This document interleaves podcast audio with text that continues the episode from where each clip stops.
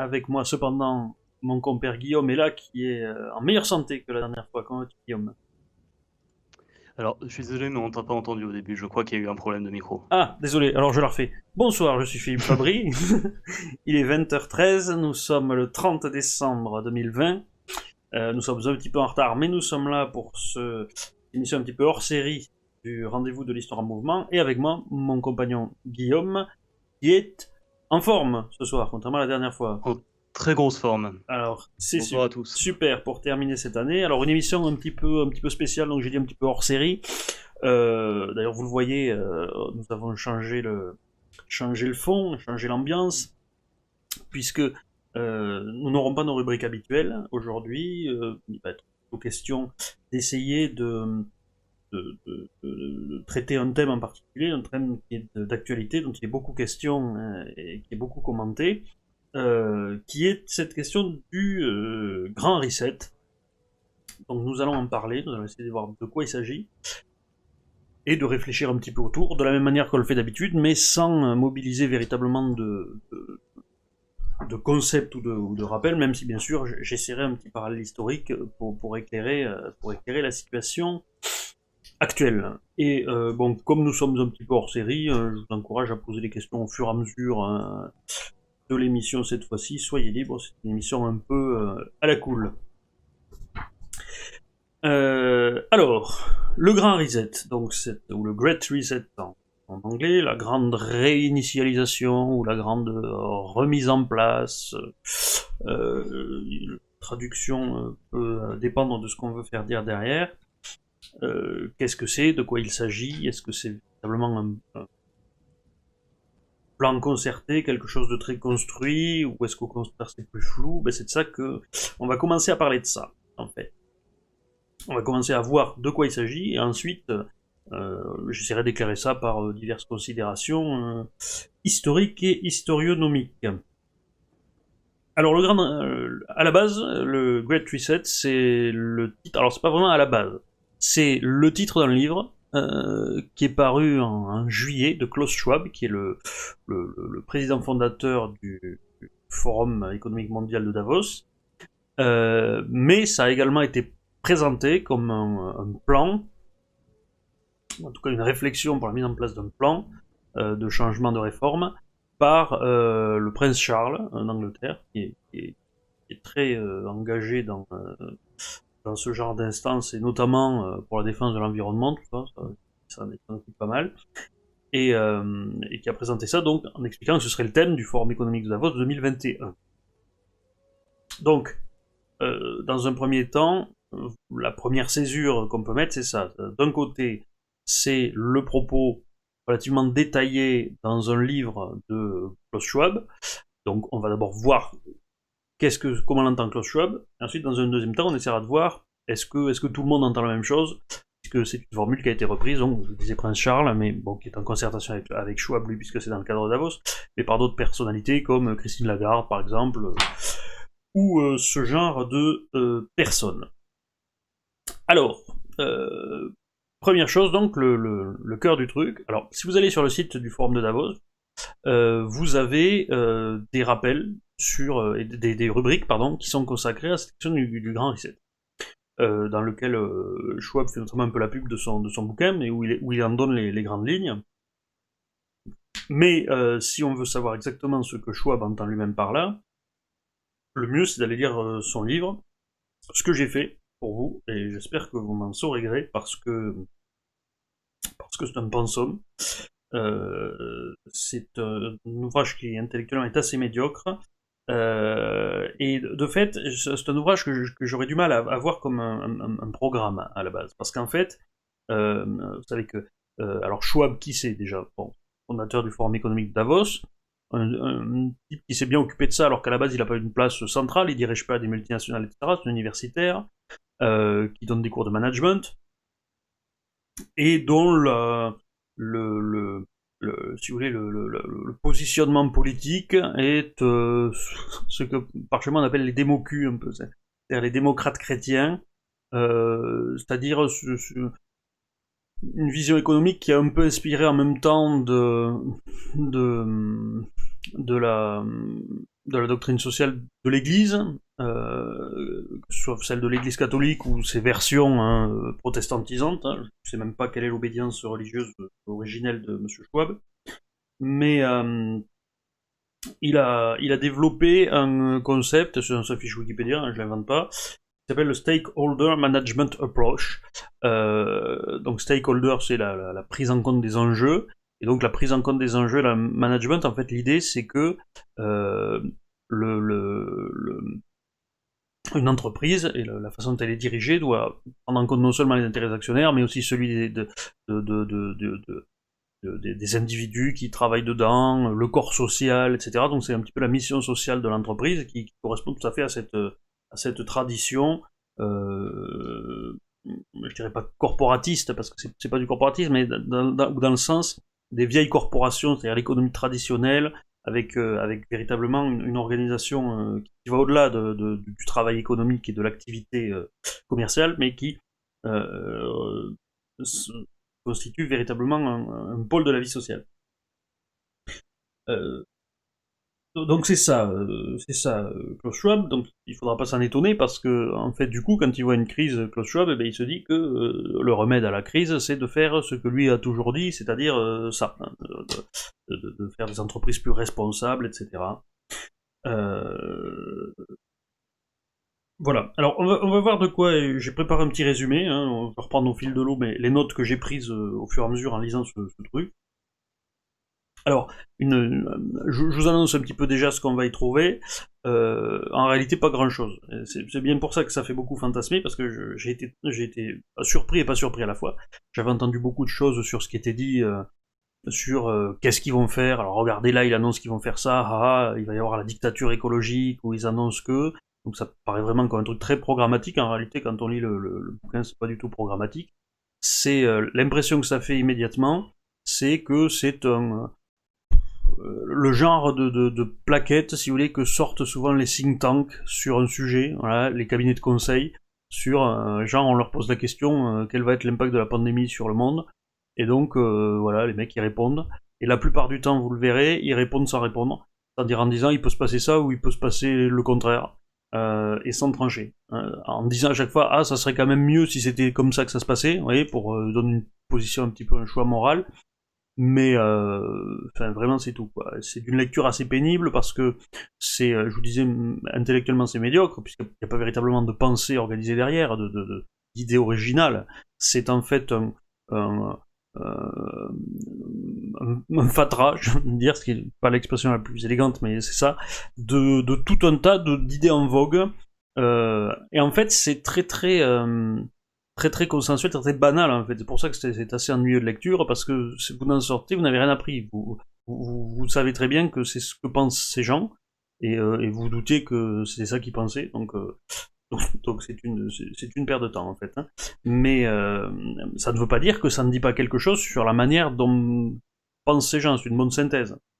par ces gens, j'entends les, élites dirigeantes de l'Occident en particulier mais euh, mais, euh, mais déjà sans vouloir euh, gâcher le propos il n'y a, pas de a pas de grand je veux dire c'est pas c'est pas que faire de Lénine hein. il n'y a, pas de il a pas de grand plan là derrière et on va voir pourquoi alors donc je n'ai pas énormément de pages de notes j'en ai trois ou quatre donc ça va aller assez vite pour pour vous le résumer parce que je veux pas. Mais déjà, vous allez voir que c'est assez assommant. Alors, ça commence avec une introduction qui dit oh là là. Bah, déjà, avant de commencer, on a déjà un don. Ouais. Ah ben merci, on a beaucoup. te dire. Donc c'est un don de Charlie qui nous euh, qui te dit si j'étais une femme, je donnerais mon corps à Philippe. À défaut, voilà un petit don pour Noël et pour vous remercier pour vos émissions. J'espère qu'il va continuer pendant longtemps. On va essayer de faire en sorte. Je continuerai aussi longtemps que j'aurai des choses à dire parce que je veux surtout pas, veux surtout pas parler pour ne rien dire. Je m'en voudrais. Euh, euh, donc, introduction, donc c'est oh là là, euh, il y a une pandémie, euh, qu'est-ce que ça va donner? Donc vous dites typiquement, hein, il s'agit de répondre, de, réagir à une crise et de savoir en gros qu'est-ce que ça va changer. Alors, avec des rappels historiques sur comment est-ce que les, épidémies structurent l'évolution politique, ce qui est idiot, puisque les épidémies ne structurent pas du tout les évolutions politiques. Hein. La grippe espagnole n'a eu aucun effet euh, sur les institutions politiques. Euh, même la peste noire n'a eu aucun effet. Alors la peste noire a eu effectivement quelques effets économiques parce qu'elle a raréfié la main d'œuvre, donc elle a favorisé la situation économique des, plus pauvres en particulier, parce que comme il y avait moins de main d'œuvre, ils, ils obtenaient de meilleurs salaires derrière. Mais ça a juste un peu changé l'équilibre offre-demande, mais fortement d'ailleurs, parce que 40% de morts à peu près, ça, fait, ça influe fortement. Mais c'est tout. Il n'y a, pas de conséquences politiques de la, peste noire. Hein. Donc s'il n'y a pas de conséquences politiques de la peste noire, euh, on ne peut pas en tirer des leçons sur des conséquences politiques du coronavirus. Donc déjà, déjà ça part mal, mais enfin bon, continuons. Euh, donc là, ils recherchent des précédents historiques pour faire un cadre conceptuel. Ils auraient dû me demander, pour le coup, hein, mais bon, j'ai pas été interrogé, donc euh, voilà. Et, euh, et, donc, ils annoncent leur but, hein, c'est essayer de voir, de prévoir ce qui va se passer, ce qui est typiquement ce que fait un cabinet de consulting habituellement, hein, c'est-à-dire il essaie de faire des projections et il est payé pour ça, pour, pour informer les, les ben, ses clients, et les clients du forum de Davos, c'est quoi? C'est des multinationales. Euh, alors, je, vous ai, j'ai retenu, j'ai noté quelques citations euh, traduites parce qu'en plus je me le suis tapé en anglais le truc parce que parce que vous, vous doutez bien que je l'ai pas acheté le livre, euh, je l'ai trouvé en PDF et il y a qu'en anglais que je l'ai trouvé en PDF donc du coup j'ai dû le lire en anglais, mais j'ai traduit pour euh, pour pour vous faire les citations sinon c'est pénible. Donc c'est donc dans l'intro on trouve un truc du genre les sociétés pourraient être en passe de devenir à la fois plus égalitaires ou plus autoritaires, ou orientées vers plus de solidarité ou plus d'individualisme, favorisant les intérêts de quelques-uns ou du plus grand nombre, les économies, lorsqu'elles se redressent, pourraient emprunter la voie d'une plus grande inclusion, être plus à l'écoute de nos biens communs mondiaux, ou elles pourraient retourner au fonctionnement comme elles le faisaient auparavant. Vous voyez, dans le genre, euh, dans le genre, je, dis rien, euh, c'est, quand même extraordinaire. Hein, il annonce que, en gros, oui, il peut se passer à peu près tout, et on ne sait pas ce que ce sera. Donc, voilà. Et ça va être ça tout le bouquin. Hein. Donc, alors c'est divisé en deux grandes parties, le macro reset et le micro reset. Alors en fait, le macro reset, c'est euh, tout ce qui est, on va dire, à l'échelle mondiale. Le micro reset, c'est quelles sont les conséquences pour les individus, les entreprises, etc. Alors macro reset, euh, ils commencent à exposer leur cadre conceptuel en disant les caractéristiques de notre monde actuel, c'est interdépendance, la rapidité, la complexité. Alors ils ont des citations de concepts très originales comme euh, Nassim Nicolas Taleb, oh le signe noir, comme c'est surprenant. Euh, donc voilà, hein, ça c'est passionnant. Euh, je vous dis, vous ouvrez n'importe quelle broche de n'importe quel truc, même machin ministériel, vous tombez là-dessus. Hein. Alors ensuite, ils commencent à réfléchir. L'économic reset. Donc ils disent, l'histoire montre que les épidémies ont été le grand remaniement de l'économie et du tissu social des pays. Pourquoi devrait-il en être autrement pour le, avec le Covid-19 Eh bien parce qu'en fait, justement, c'est non, ça n'a pas été le cas, c'est une connerie. Hein, je viens de vous l'expliquer, mais bon, euh, voilà. Euh, ensuite, donc euh, incertitude, on, ne, sait pas ce que le Covid va donner, ça va durer probablement deux ans, ça c'est ce que les mecs vous disent depuis le début, hein. on en aura probablement pour deux ans. Quel effet ça aura sur le chômage? Euh, À la date de la rédaction, on ne sait pas, citation, hein, ce que disent les mecs, à la date on ne sait pas, bon, vous savez pas, c'est pas tais-toi. Euh, donc ensuite, ils essaient de faire une estimation sur les conséquences économiques immédiates et ils en concluent que ce sera probablement une récession. ce qui est là aussi extrêmement futé comme analyse. Euh, au moins ça a le mérite d'être vrai, contrairement au diagnostic sur le, sur le, le rôle des euh, pandémies dans l'histoire. Alors, euh, alors, des fois, quand même, ils disent des trucs vrais et ils constatent des choses vraies. Et dans ces cas-là, je les ai particulièrement notés moi parce que ça me paraît intéressant et que, j'y reviendrai parce qu'à mon avis, c'est le, cœur de l'évolution euh, post-Covid, mais, euh, mais je dois reconnaître, et j'ai cherché, hein, je me suis posé la question, j'ai lu, j'ai vu la place que ça prenait, euh, ils ne mettent pas d'accent particulier là-dessus. Donc même moi, j'aurais eu envie de croire, ah ben, leur, vous voyez, comme tout le monde fait, chaque fois que quelqu'un lit ce truc-là, il veut y voir ce qu'il ce qu'il y attend. Donc moi, ce que j'attendais, c'était de voir des, des élites très intéressées par le, le, le le, en particulier par les conséquences de la robotisation, l'emploi, etc. Et ils en parlent, mais ils en parlent pas plus que du climat, etc. Donc euh, je, dois reconnaître que même moi j'ai pas trouvé ce que j'attendais. Mais bon, ils en parlent quand même et ils disent des choses euh, qu'on pourrait attendre qu'ils disent. Donc que en particulier l'automatisation en raison de, sa perturbation du tissu économique normal euh, aura des conséquences très importantes. Bon, ça aussi, je peux dire, c'est un lieu commun, hein, euh, du rôle de, l'intelligence artificielle, euh, etc., les chatbots, etc. et que donc les travailleurs à faible revenu seront les plus touchés et que ça, risque d'être de poser des problèmes pour ces gens qui seront définitivement exclus. Donc, mais enfin, je veux dire, ça aussi, c'est pratiquement un lieu commun aujourd'hui, parce que si vous regardez n'importe quelle conférence de Laurent Alexandre sur sur l'intelligence artificielle, c'est exactement ce qu'il dit. Hein, quand il dit en gros que euh, les gilets jaunes sont ceux qui seront euh, perdus dans la. Euh, ce qu'il faut d'ailleurs, faut pas avoir compris ce qu'étaient les gilets jaunes. Il y a une partie des gilets jaunes qui sont dans ce cas-là, mais pas les autres. Mais bon, c'est cette idée-là, hein, que bah, en gros les moins éduqués seront éjectés du jeu économique parce que ils seront remplacés par des machines, simplement. ensuite, le paragraphe suivant, c'est pour expliquer qu'à l'avenir, il pourrait y avoir moins de croissance. Alors ça, vous savez, c'est aussi un serpent de main qu'on entend depuis quelques années en disant « Ah, il pourra pas toujours y avoir autant de croissance euh, Il y a une idée intéressante, en revanche, euh, qui est qu'il faudrait revenir sur l'obsession du PIB, ce qui, à mon avis, est euh, relativement intelligent. Pas parce que, parce que la croissance est mal, hein, si on peut en avoir autant qu'il y en ait, mais qu'effectivement, c'est pas forcément un bon indicateur. Mais alors, ce qui est amusant, c'est qu'ils le, le disent pas forcément pour les bonnes raisons. Que le, PIB pour moi est problématique parce que je suis assez d'accord avec ce que dit Charles Gave dessus. Euh, c'est-à-dire qu'à partir du moment où vous mélangez le PIB marchand et le PIB non marchand, c'est-à-dire le, euh, la dépense publique qui est financée par de l'emprunt qui ne sera jamais remboursé et l'activité économique qui crée de la richesse, bah, vous avez un indicateur qui veut rien dire en fait. Euh, et ça peut, ça peut dissimuler, au contraire, il suffit que vous empruntiez suffisamment pour faire assez de dépenses publiques pour dissimuler une récession du secteur privé. Je crois qu'il y a une vidéo où, Olivier Pessentini explique ça. Une petite vidéo d'une demi-heure, elle est assez claire sur le sujet, vous pouvez la regarder. Et, mais ça rejoint complètement ce que dit Charles Gave euh, là-dessus et, qui me paraît tout à fait sensé. Euh, donc il y a quand même un point sur lequel c'est intelligent, c'est qu'ils disent par exemple au Japon, d'accord au Japon l'économie stagne parce qu'ils envisagent l'idée d'une japanisation de l'économie occidentale, hein. le Japon ils ont pratiquement plus de croissance depuis 20 ans, ça n'empêche pas que grosso modo la situation économique des Japonais s'améliore parce que euh, comme ils ont une population qui stagne voire diminue, et bien à partir du moment où ils ont un PIB qui se maintient, euh, ça veut dire qu'ils ont un revenu qui s'accroît par tête. Hein. donc, globalement la situation des, Japonais euh, s'améliore. Alors que nous, on obtient péniblement une petite croissance en faisant venir des, des immigrés à qui on, distribue l'argent des Français qui ne l'épargnent pas du coup pour le dépenser pour aller acheter des, des télés avec la, avec la prime de rentrée ou, de la bouffe ou de l'électroménager que les gens n'achèteraient pas parce qu'ils vont pas surconsommer.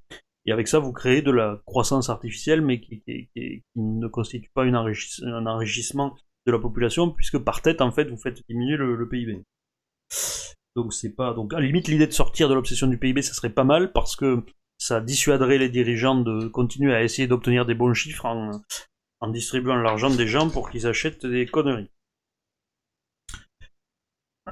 D'accord, avant que tu continues, on a un don de euh, Mano de Pedra ah, décidément. Euh, qui nous dit Je prends exemple, euh, merci à toute l'équipe de Radio Athéna pour cette année. Passez tous de bonnes fêtes. Merci Mano. Merci beaucoup. J'ai pas compris la phrase, il prend exemple sur Je pense qu'il prend, il a juste dit je prends exemple, donc je pense qu'il prend exemple sur l'ancien donateur. D'accord. merci, merci beaucoup. merci beaucoup Mano. euh... Alors, mais, mais en même temps, donc toujours pareil, il y a toujours un en même temps. Hein. Euh, ça, montre à quel point Macron euh, pense comme ses gens, parce que c'est toujours le en même temps. Donc ils disent, euh, donc pour arrêter avec l'obsession de la croissance, mais en même temps la décroissance, ça serait pas bien parce que ça serait poursuivre l'obsession de la croissance à l'envers. Voilà. Bon, alors, ce que vous voulez.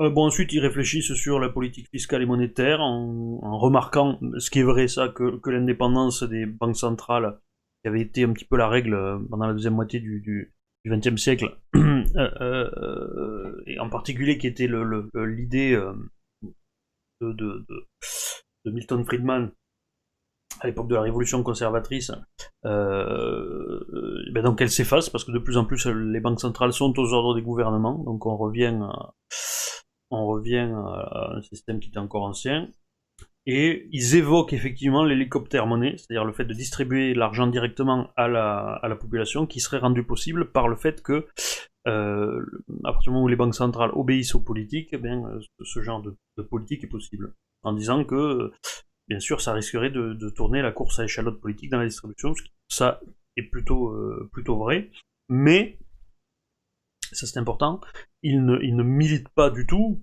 pour la distribution d'argent comme ça. Hein. Donc, même si on réentend beaucoup parler de revenus universels, et j'y reviendrai plus tard, depuis le début du Covid, euh, ça fait pas partie des trucs que dans le Grand Reset ils voient comme une solution. Ils, disent pas il faut distribuer de l'argent aux gens. Ils le regardent même plutôt avec méfiance. Euh, alors ensuite ils se demandent donc s'il y a roi de l'inflation et de la déflation et c'est là qu'ils parlent du Japon, ça j'ai déjà dit. Euh, ils disent est-ce que le rôle du dollar, est-ce que le dollar se maintiendra? Et là ils disent on ne sait pas, ou peut-être oui, peut-être même non. Euh, donc voilà pour les questions économiques. Vous voyez, c'est quand même léger. Alors ensuite, il passe au, reset euh, sociétal.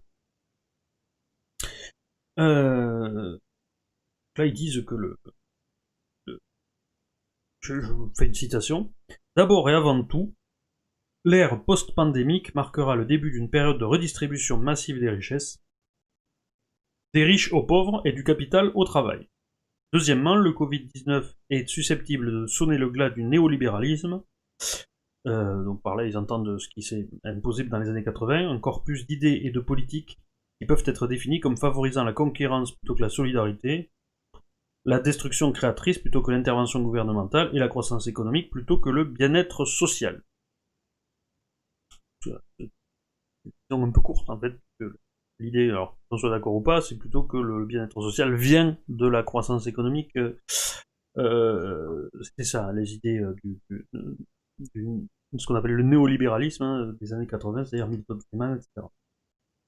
Et alors, c'est amusant, ça c'est une réaction typique de, de, de, bourgeois boomers qui disent regardez les inégalités, le Covid il frappe essentiellement les pauvres, et ils expliquent, et on le voit bien dans le film de Ken Loach sur le système social anglais, vous savez, ce, ce, film qui était sorti il y a quelques années, euh, qui montrait effectivement les, les, les, malheurs euh, administratifs et persécuteurs de la, de la sécurité sociale euh, britannique, qui, est assez comparable à ce qu'on a en France dans la façon dont on est traité. Mais, euh, mais, mais, bon, eux, ils, font, ils tirent argument d'un film de Ken Loach. Hein. C'est-à-dire, c'est assez typiquement le, le, le, bourgeois qui avait un film, un film de Ken Loach à la télévision, et donc il dit, oh là là, le sort de ces pauvres travailleurs anglais avec la sécurité, pas possible. tiens, ma chérie, passe-moi un petit four, s'il te plaît. Donc, c'est, voilà, pour vous dire, le, niveau euh, intellectuel, c'est pas. Euh, donc, autre citation. Il y aura une forte pression sociale et politique pour remplacer les contrats précaires et les failles d'exploitation par des postes permanents et une meilleure formation. Les inégalités pourraient donc diminuer, mais si l'histoire est un guide, il est peu probable que ce scénario optimiste prévaudra sans une agitation sociale massive d'abord. Alors ça, c'est un thème qui va revenir plusieurs fois, sans que ça obsède euh, le truc, mais, on voit que c'est quand même quelque chose qui les inquiète, hein, l'agitation sociale. Euh, alors, euh, oui, ça, aussi, une autre citation amusante qui vous donnera l'idée du niveau du, bouquin. donc je cite, Les troubles sociaux sont l'un des dangers les plus graves auxquels est confrontée l'ère post-pandémie. Dans certains cas extrêmes, cela pourrait conduire à une désintégration sociale et à un effondrement politique. Vous voyez, ça les inquiète quand même. Je poursuis ça qui est marrant. D'innombrables études, articles et avertissements ont mis en évidence ce risque particulier, en partant du constat évident que lorsque les gens n'ont pas de travail, de revenus ou de perspective d'une vie meilleure, ils recourent souvent à la violence. Donc voilà, donc quand les gens n'ont pas à bouffer, ils s'agitent. Constatation, euh, n'est-ce pas Guillaume Je pense qu'elle te laisse euh, sur ton séant de, stupéfaction. Euh, non du tout. voilà. Alors, donc ils insistent quand même sur cette question en, disant euh, la citation suivante euh, montre bien l'essence du problème, et la citation est, celle-ci, euh, qui sort d'un article de Branko Milanovic, The Real Pandemic Danger is Social Collapse, donc le vrai danger de la pandémie et l'effondrement social, dans Foreign Affairs, 19 mars 2020. La citation est la suivante. Ceux qui sont sans espoir, sans emploi et sans actifs pourraient facilement se retourner contre ceux qui sont mieux lotis. Déjà environ 30% des Américains ont une richesse nulle ou négative. Si davantage de personnes sortent de la crise actuelle sans argent, ni emploi, ni accès aux soins de santé, et si ces personnes deviennent désespérées et en colère, des scènes comme la récente évasion de prisonniers en Italie ou le pillage qui suivit l'ouragan Katrina à la Nouvelle-Orléans en 2005 pourraient devenir monnaie courante si les gouvernements doivent recourir à des forces paramilitaires ou militaires pour réprimer par exemple des émeutes ou des attaques contre des biens, les sociétés pourraient commencer à se désintégrer.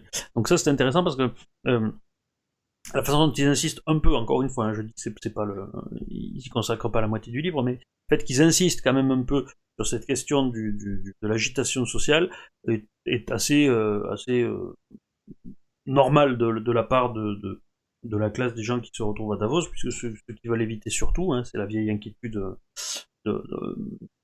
des, des, élites dirigeantes euh, bourgeoises, c'est surtout pas de troubles sociaux. Hein, faire euh, euh, éviter, euh, éviter la, révolution en priorité.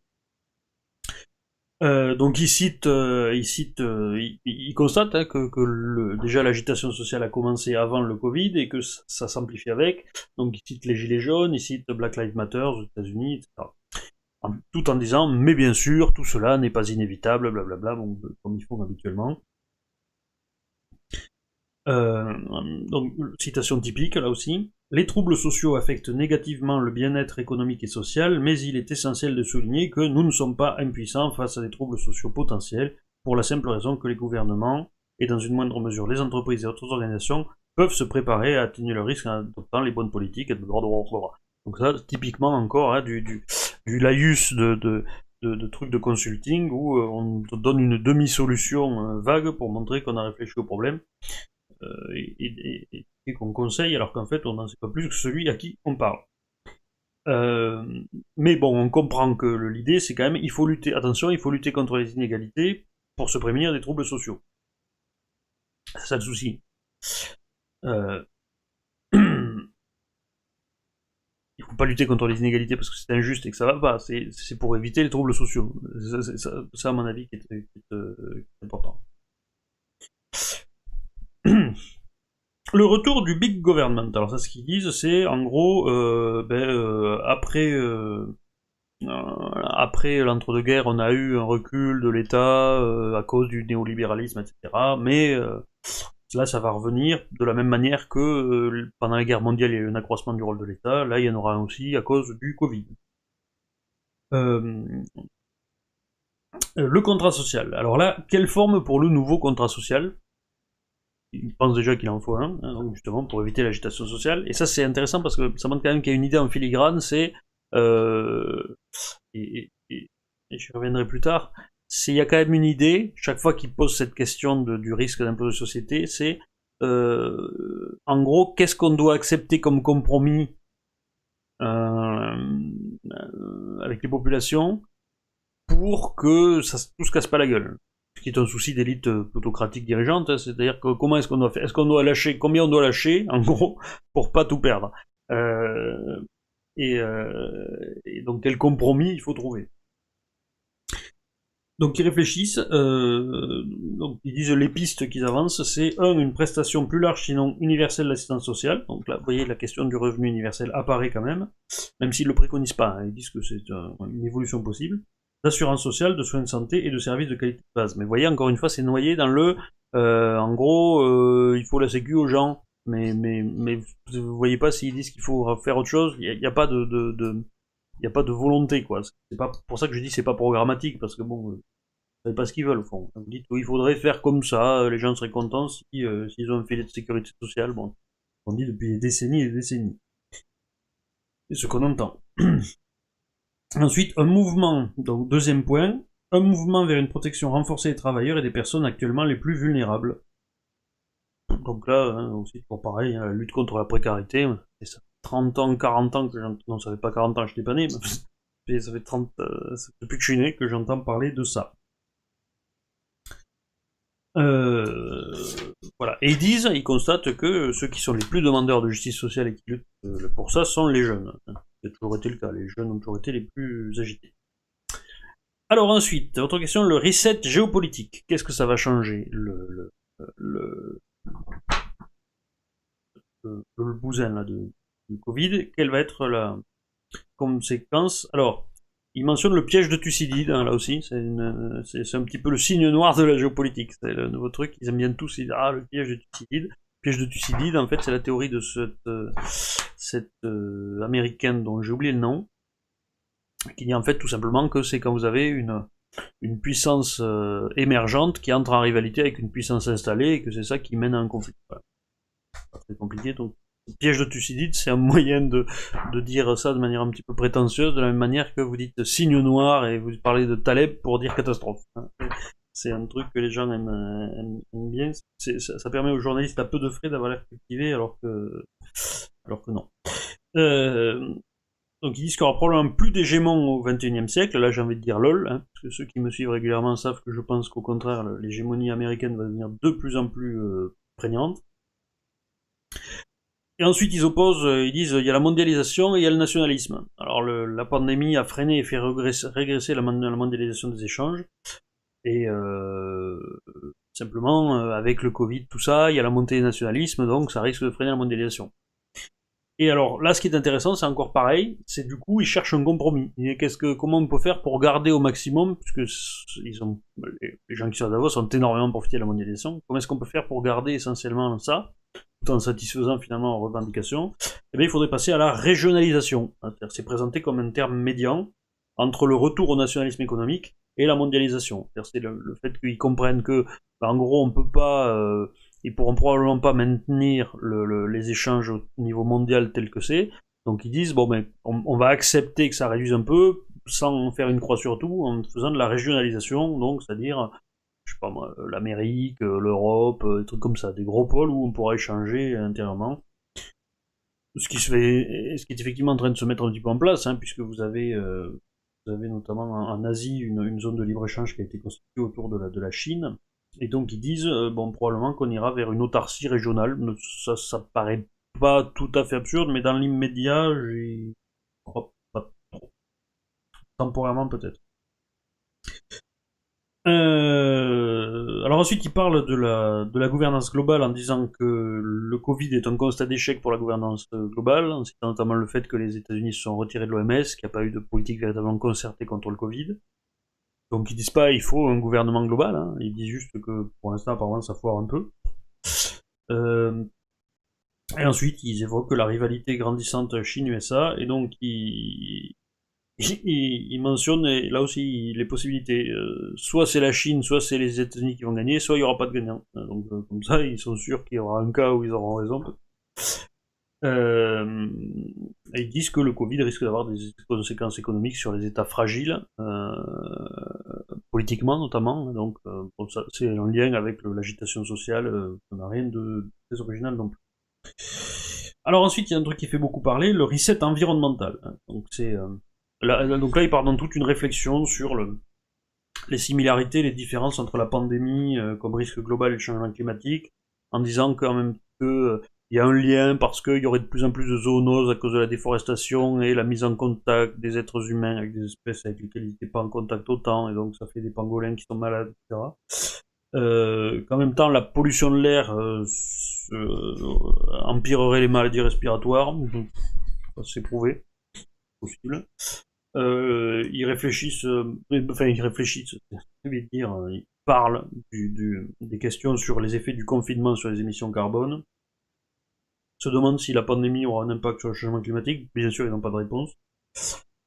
Et, ils disent, là encore, vous allez voir, hein, citation, En réalité, ce qui se passe avec la lutte contre le changement climatique dans l'ère post-pandémique pourrait aller dans deux directions opposées. Le premier correspond au récit ci-dessus, les conséquences, euh, ils expliquent le récit. Hein. Les conséquences économiques de la pandémie sont si douloureuses, difficiles à aborder, complexes à mettre en œuvre que la plupart des gouvernements du monde entier peuvent décider de mettre temporairement de côté les préoccupations relatives au, réchauffement climatique. Après, il y a un blabla de cinq lignes, et ensuite ils disent La seconde est animée par un récit différent dans lequel les entreprises et les gouvernements sont enhardis par une nouvelle conscience sociale parmi de larges segments de la population générale. Donc l'idée c'est la pandémie peut avoir soit l'effet de dire aux gens bon on arrête avec ces conneries de réchauffement climatique et euh, l'important c'est de relancer l'économie, ou au contraire les gens du fait de la pandémie auront plus, seront plus soucieux de la planète et donc se diront qu'il faut de grandes actions. Euh, voilà. Alors ils disent qu'ils espèrent que c'est dans la deuxième, euh, la deuxième solution qui prévaudra. bon, est-ce que c'est parce qu'ils y croient vraiment? Est-ce que c'est par virtue signaling pour dire mais regardez, nous on est gentils, on espère quand même que les gens lutteront contre le réchauffement climatique? Je ne sais pas, mais en tout cas, vous voyez que là aussi, ça va pas très très loin.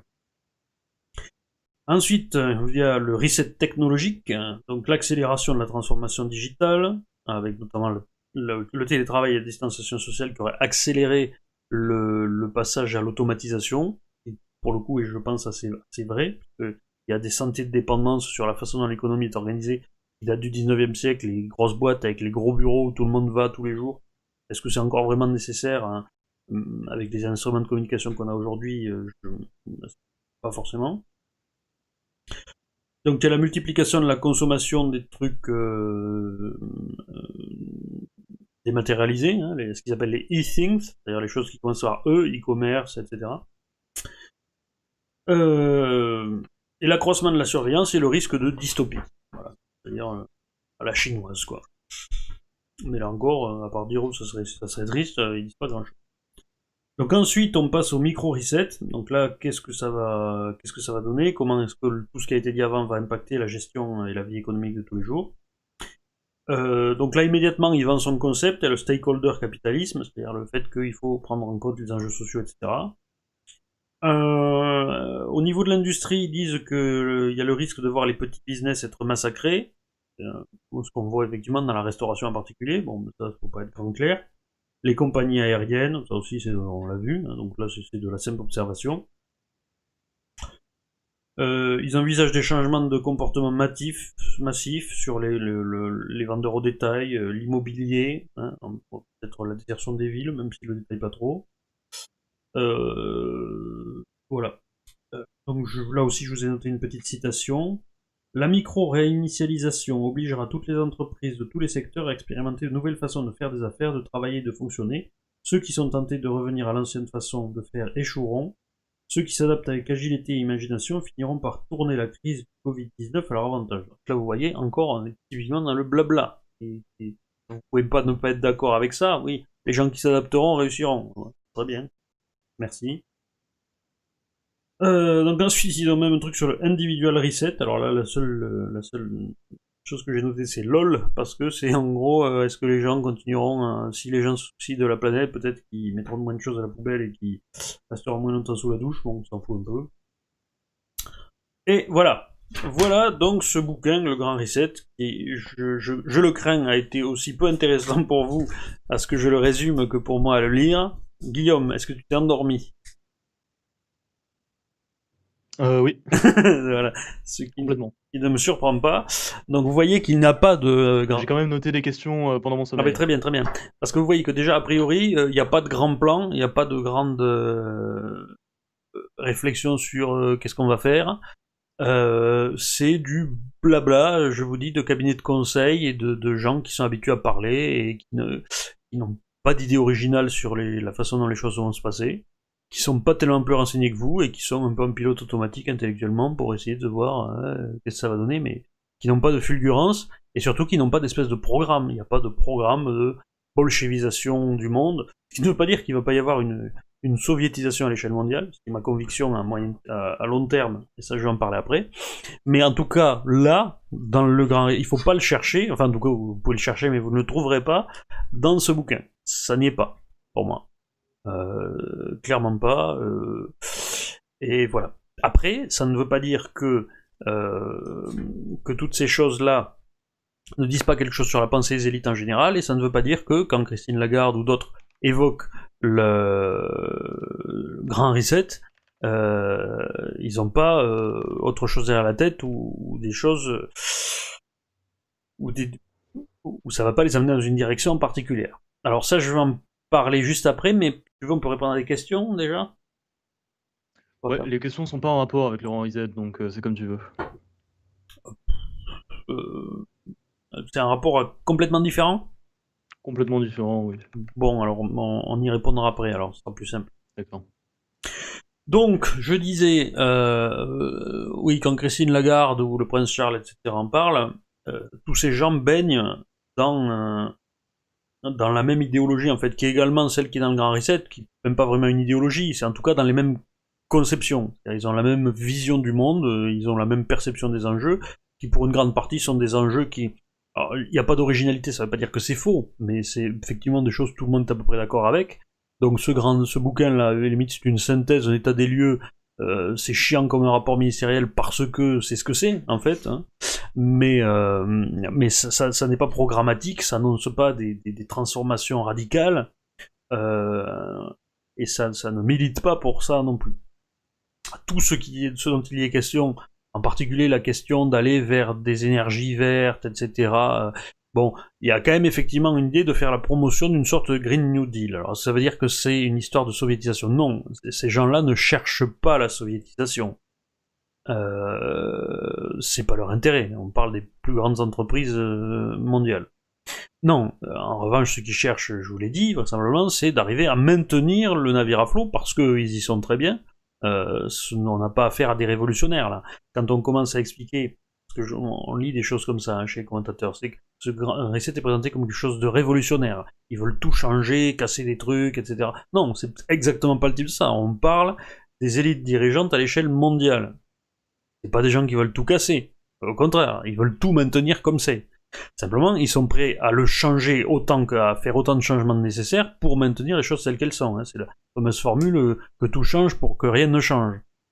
Euh, euh, et, c'est assez ce qui ressort de la lecture de, ce truc, hein, on s'aperçoit, c'est comment il faut se euh, préparer pour s'en sortir et maintenir les choses, en particulier sur les conséquences de, la robotisation, donc ce changement économique sur les populations, et, euh, et, et, la question en fait du, Green New Deal, pour moi, il y a en partie le fait que chez ces gens c'est devenu de bon ton, hein, il y a le gore, tout ça, d'être écolo, euh, euh, mais euh, c'est aussi, moi je pense qu'il faut toujours se poser la question, j'ai pas forcément la réponse dessus. Quand ils parlent de, quand eux parlent de Green New Deal, quand à Davos ils parlent de Green New Deal, je pense pas qu'ils entendent la même chose qu'Alexandria Ocasio-Cortez aux États-Unis quand elle parle de Green New Deal. Quasi communiste, elle. Eux, c'est pas la même chose. Vous pouvez pas penser que les deux pensent exactement la même chose quand ils emploient ce genre de mots-là. Hein. C'est pas parce que les gens emploient les mêmes mots qu'ils entendent les mêmes choses derrière. je ne pense pas que les gens à Davos entendent la même chose qu'une une, députée euh, latino-américaine très à gauche euh, aux États-Unis. Hein. Hein, on va encore me reprocher de dire États-Unis. Je je suis désolé. Euh, aux États-Unis. on peut se poser la question dans le Green New Deal, qu'est-ce qui est important? Est-ce que c'est le Green ou est-ce que c'est le New Deal? Est-ce que leur idée c'est de, relancer l'économie en, mettant en place tout un tas de, dépenses? Parce qu'en fait c'est ça, si vous voulez. Le, problème des économies de la société de consommation dans laquelle on est. J'aime pas employer cette formule parce que ça fait, ça fait toujours tarte à la crème et que un peu de gauche, pas cool, mais dans la société de consommation, plan économique surtout, c'est l'idée que il faut que tout circule et donc il faut qu'on change souvent les objets de consommation euh, parce que c'est avec ça que les entreprises font leur marge, c'est avec ça qu'elles présentent leur bilan annuel et c'est avec ça qu'elles satisfont les actionnaires, mais qu'elles satisfont aussi les gouvernements puisque euh, si l'argent tourne, ça fait de la fameuse croissance. Et ce que je disais tout à l'heure euh, à propos de la politique migratoire, qui consiste à qui est une subvention déguisée en réalité pour tout un tas de, populations, parce que la, vous avez une critique marxiste de gauche. je sais même plus si être marxiste c'est de gauche aujourd'hui, mais c'est de dire, hein, qui était à l'époque de, Georges Marchais, qui est, on fait rentrer les immigrés pour, et c'est encore ce que reprend Zemmour d'ailleurs, hein, pour faire une pression à la baisse sur les salaires, et comme ça, ça satisfait les patrons. Ça, ça n'est vrai qu'à la marge, hein, parce que quand vous voulez faire ça, vous faites rentrer des, ouvriers qualifiés essentiellement, des gens qui vont être en concurrence avec euh, ceux que vous faites travailler. Faites pas travailler des, vous faites pas rentrer des gens qui n'ont absolument aucune qualification, qui euh, des fois parlent même pas la langue, et à coût de centaines de milliers par an. C'est pas, ça n'a pas de sens. Hein. Donc en fait, l'idée c'est pas ça. L'intérêt euh, de, de l'immigration de, masse en France depuis les années 70, euh, d'ailleurs c'est pas étonnant, ça a commencé au moment où on n'avait plus de, de en particulier toutes les grandes entreprises qui, sont, qui représentent un petit peu l'ordre économique de la Ve République, euh, ne, ne pouvaient plus bénéficier de la croissance des Trente Glorieuses parce que la population était équipée pour l'essentiel, d'électroménager, de, etc. Donc il y a un moment où quand les gens sont équipés, ils n'achètent plus. Le problème c'est que si vous voulez continuer à faire de l'argent, continuer à faire de la croissance, il faut continuer à vendre. Donc l'idée, vous savez, c'est le, toujours euh, stimuler la demande hein, des ménages. On vous dit la, la consommation des ménages est bonne, il faut stimuler la demande, etc., relancer par la demande. Et, euh, et l'ennui, c'est que euh, quand les gens sont équipés, et en particulier les Français qui sont extrêmement, euh, qui ont une mentalité d'écureuil, qui, épargnent énormément, je crois qu'on est parmi ceux qui, épargnent le plus au monde. Euh, si vous leur distribuez de l'argent, ils le consommeront pas. Une fois qu'ils ont consommé ce qu'ils consomment, ils le mettent de côté. Donc c'est, pas, vous pouvez pas relancer par la demande en France en distribuant de l'argent aux gens qui sont là. Donc la solution qui est trouvée, c'est vous faites venir des immigrés qui n'ont rien, vous leur donnez l'argent des Français qu'eux ils auraient épargné, et qui ne, donc n'auraient pas fait tourner l'économie, et vous le donnez donc à des gens qui doivent tout acheter. Donc qui devront acheter leur téléviseur, qui devront acheter tout leur équipement, qui devront acheter leur logement, et donc avec ça, en fait, vous faites une subvention déguisée au BTP, etc. Et donc vous donnez l'illusion d'une croissance, mais, euh, mais ça marche pas. Mais donc ça, si vous voulez, dans l'esprit euh, des élites en général, donc le, le, le un New Deal, hein, ce qui est l'équivalent de ça aussi, faire des grands travaux, euh, faire circuler l'argent, etc., ça peut être quelque chose d'intéressant. Euh, je pense que c'est plutôt ça qui les intéresse que le côté green, vous voyez, euh, que le côté sauvons la planète. À mon avis, ils se, s'ils peuvent le faire, c'est encore mieux, et puis ça leur permet de se donner bonne conscience, en disant une conscience élevée de sauvegarder la planète. Mais je pense pas que ce soit ça le premier, leur premier, euh, leur premier intérêt. Euh, d'ailleurs, je me souviens, une quinzaine d'années, je crois, j'avais vu un reportage avec Hubert Védrine, un ancien ministre, qui, euh, qui disait qu'il y avait une, une, expression assez, assez, assez qui me fait rire parce qu'elle est assez bête, hein. euh, mais elle a l'apparence de la raison, ce qui est toujours euh, la façon dont ils parlent, ces gens.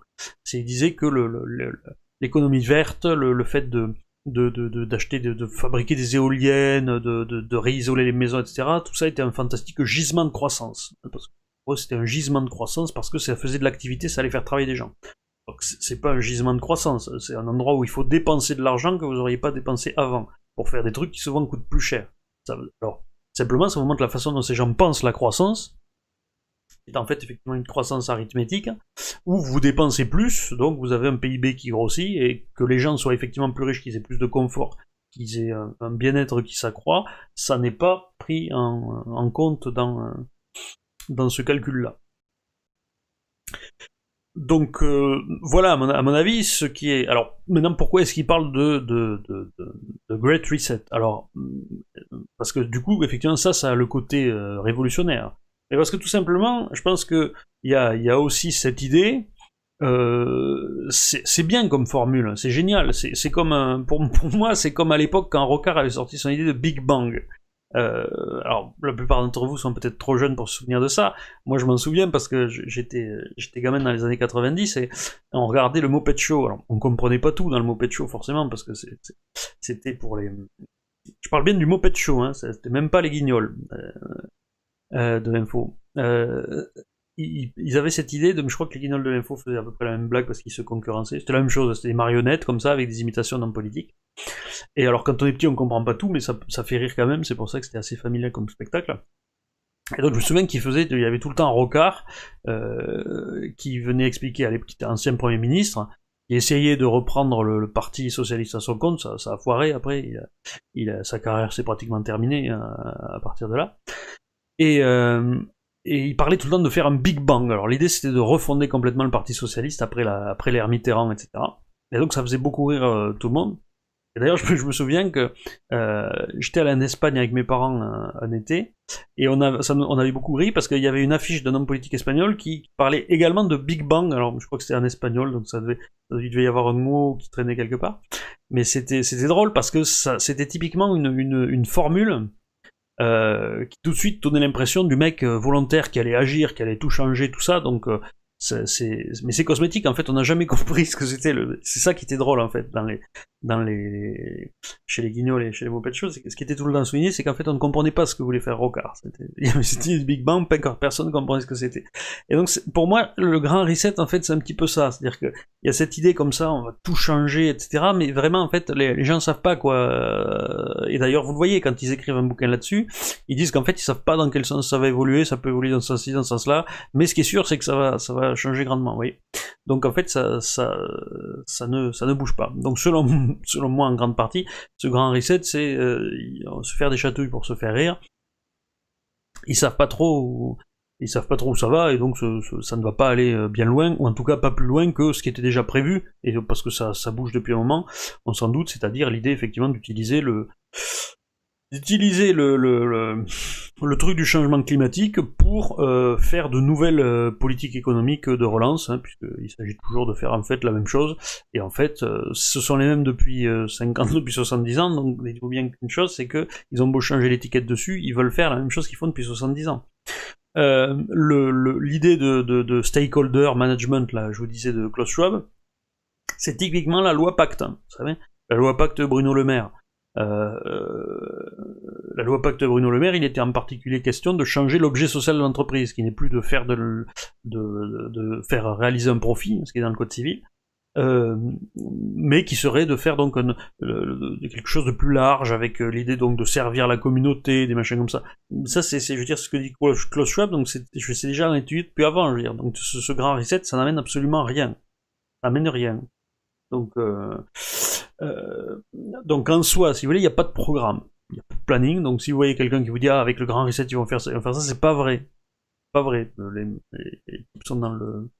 sont dans la mélasse comme tout le monde, ils n'ont pas de meilleure idée de là où vont les choses.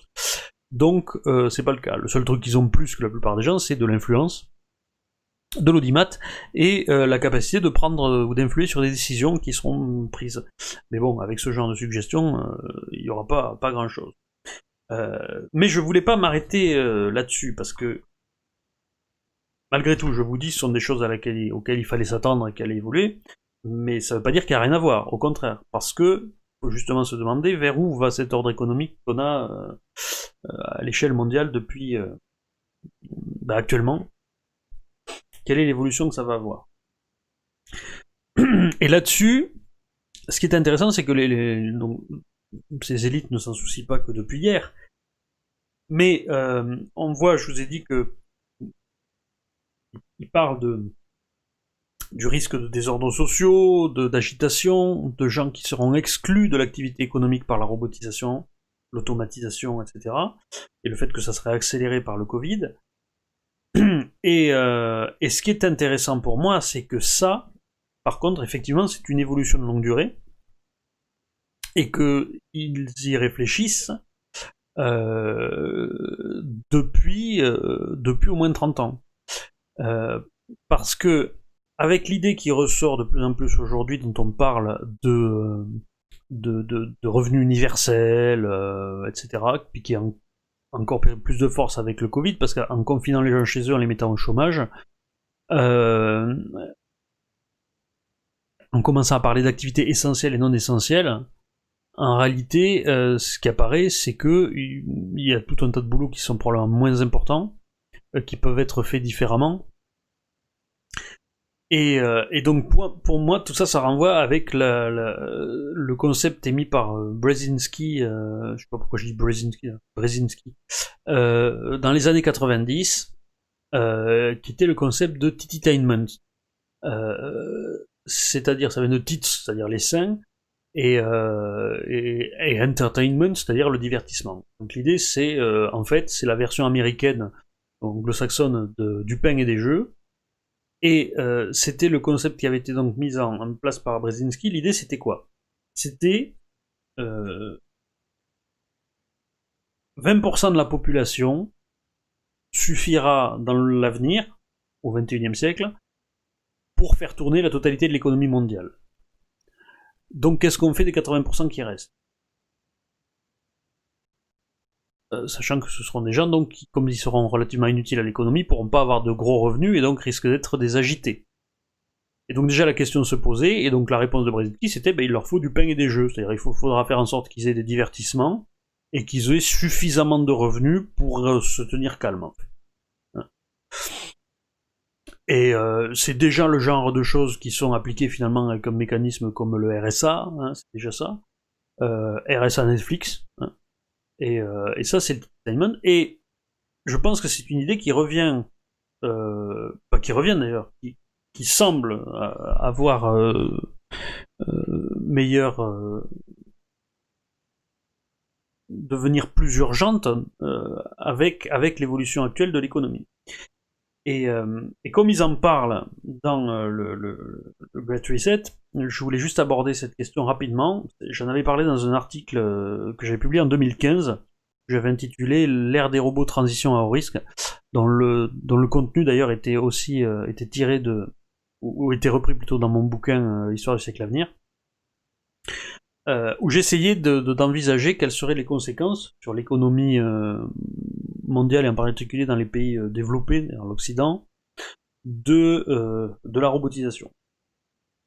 Et plus largement, d'ailleurs, au-delà de la robotisation, de, de, ben, de, la, de la désindustrialisation causée par la, masse de travailleurs du tiers-monde qui ont absorbé euh, une grande partie du travail, en particulier la, Chine. Et donc, je,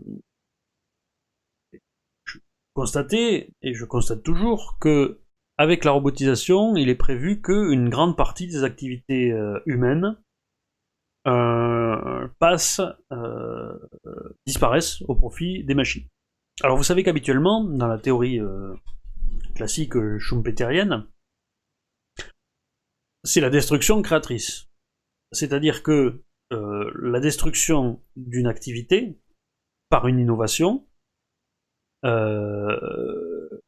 quelconque va ensuite permettre la création de nouvelles activités parce que ça va dégager des ressources. C'est-à-dire que, je sais pas, n'importe vous avez un de transport, le, train par exemple, qui supprime le transport en carriole. Euh, parce que c'était c'est beaucoup moins cher. Bon, alors vous allez supprimer tout un tas de travail de, de cocher. Euh, alors les cochers vont se retrouver à la rue, euh, mais dans le même temps, tous les gens qui feront des économies sur leur transport pourront utiliser leur argent pour acheter d'autres choses, euh, et, cet argent euh, flottant, on va dire, permettra de financer l'apparition de nouvelles activités, de nouveaux loisirs, de nouveaux produits de consommation, bref, ce que vous voulez. Euh, donc c'est ça l'idée de destruction créatrice ou de... on parlait de création destructrice, c'est-à-dire une innovation qui va détruire une activité, et la destruction créatrice, la destruction permet l'émergence de nouvelles activités. Bon. Le problème c'est que ça, ça prend un certain temps de reconstruire de nouvelles activités. Euh, et, l'ennui, c'est qu'avec la vitesse à laquelle doit aller la robotisation et les projections qui sont faites sur la disparition des emplois, euh, je ne sais plus quels étaient les chiffres que j'avais trouvés, mais c'était assez euh, en 2015, on estimait que aux États-Unis, 47% des emplois pourraient être confiés à des ordinateurs d'ici 20 ans à l'époque, donc d'ici 2035. Et euh, vous avez d'autres articles qui disaient qu'en France, 3 millions d'emplois pourraient disparaître du fait de la, robotisation d'ici 2025. Euh, donc l'idée c'était qu'est-ce que ça va donner ça? Euh, Un tel bouleversement économique, qu'est-ce que ça peut donner? Parce que habituellement ça va à un certain rythme, la destruction des emplois, et la destruction créatrice a le temps de se faire sans qu'il y ait trop de, de, dégâts. Mais si vous avez une destruction qui est très rapide, et le remplacement par la robotisation, euh, est-ce que il va pas y avoir des troubles sociaux tellement importants que la destruction coratrice n'aura pas le temps de se faire? Est-ce que ça risque de conduire à un effondrement? Qu'est-ce que quelle peut être la, conséquence. Et donc j'avais réfléchi à cette question et j'avais fait un parallèle avec, selon moi, ce qui est euh, le seul exemple historique euh, comparable, euh, qui est ce qui s'est passé à Rome entre le deuxième et 1er siècle avant notre ère, c'est-à-dire la, grande période de l'expansion romaine, et, et l'explosion de l'esclavage en fait, puisque pendant longtemps l'esclavage est resté marginal à Rome, et c'est avec les conquêtes et le, de, de, la Gaule, etc., que vous avez des millions d'esclaves qui sont, qui sont arrivés au premier siècle avant, avant notre ère, vous aviez 2 millions, vous aviez 5 millions d'individus libres, hommes, femmes, enfants, etc., euh, en Italie, et vous aviez 2 millions d'esclaves. C'est absolument énorme. Euh, 100 ans avant, c'était, c'était 10 fois moins, hein, les, esclaves. Et, euh, et le, problème de, de, de l'esclavage, si vous voulez, c'est que économiquement, ça a eu un peu le même rôle que la robotisation, dans le sens où, et qu'une certaine partie des délocalisations. C'est-à-dire que ça touchait absolument tous les emplois. Euh, vous aviez un type très riche comme Crassus, qui était l'homme le plus riche de son temps, qui a été un des membres du Triumvirat avec César et Pompée. Lui, il avait carrément une entreprise de, de, formation et de, de, vente ou de, ou de location d'esclaves.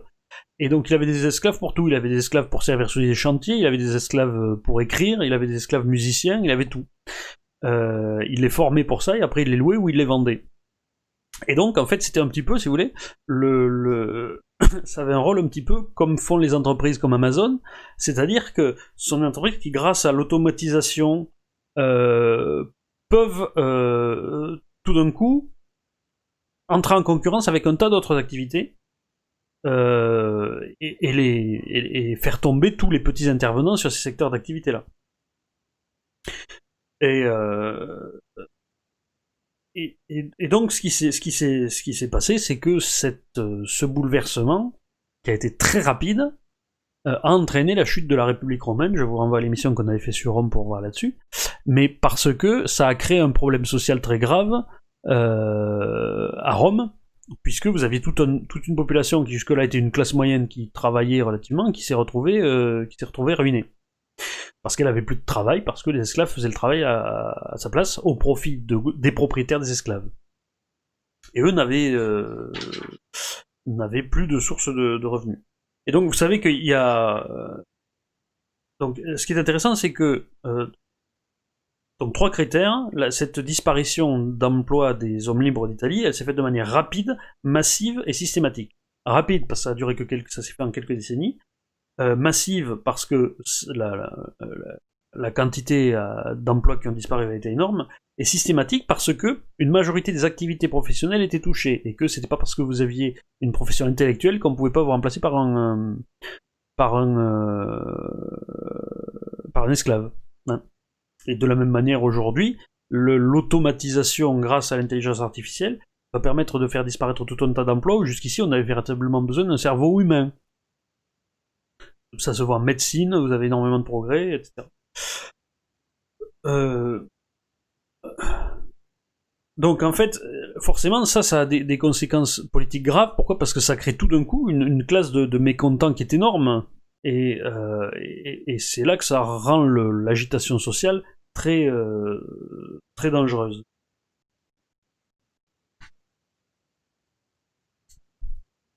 Alors, et donc ce qu'il faut, voir, c'est que la, distribution de richesse, elle peut s'exercer que de trois façons à l'intérieur d'une économie. Vous avez le marché des capitaux, c'est-à-dire vous avez de l'argent et, euh, et, vous faites travailler votre argent et ça vous rapporte de l'argent.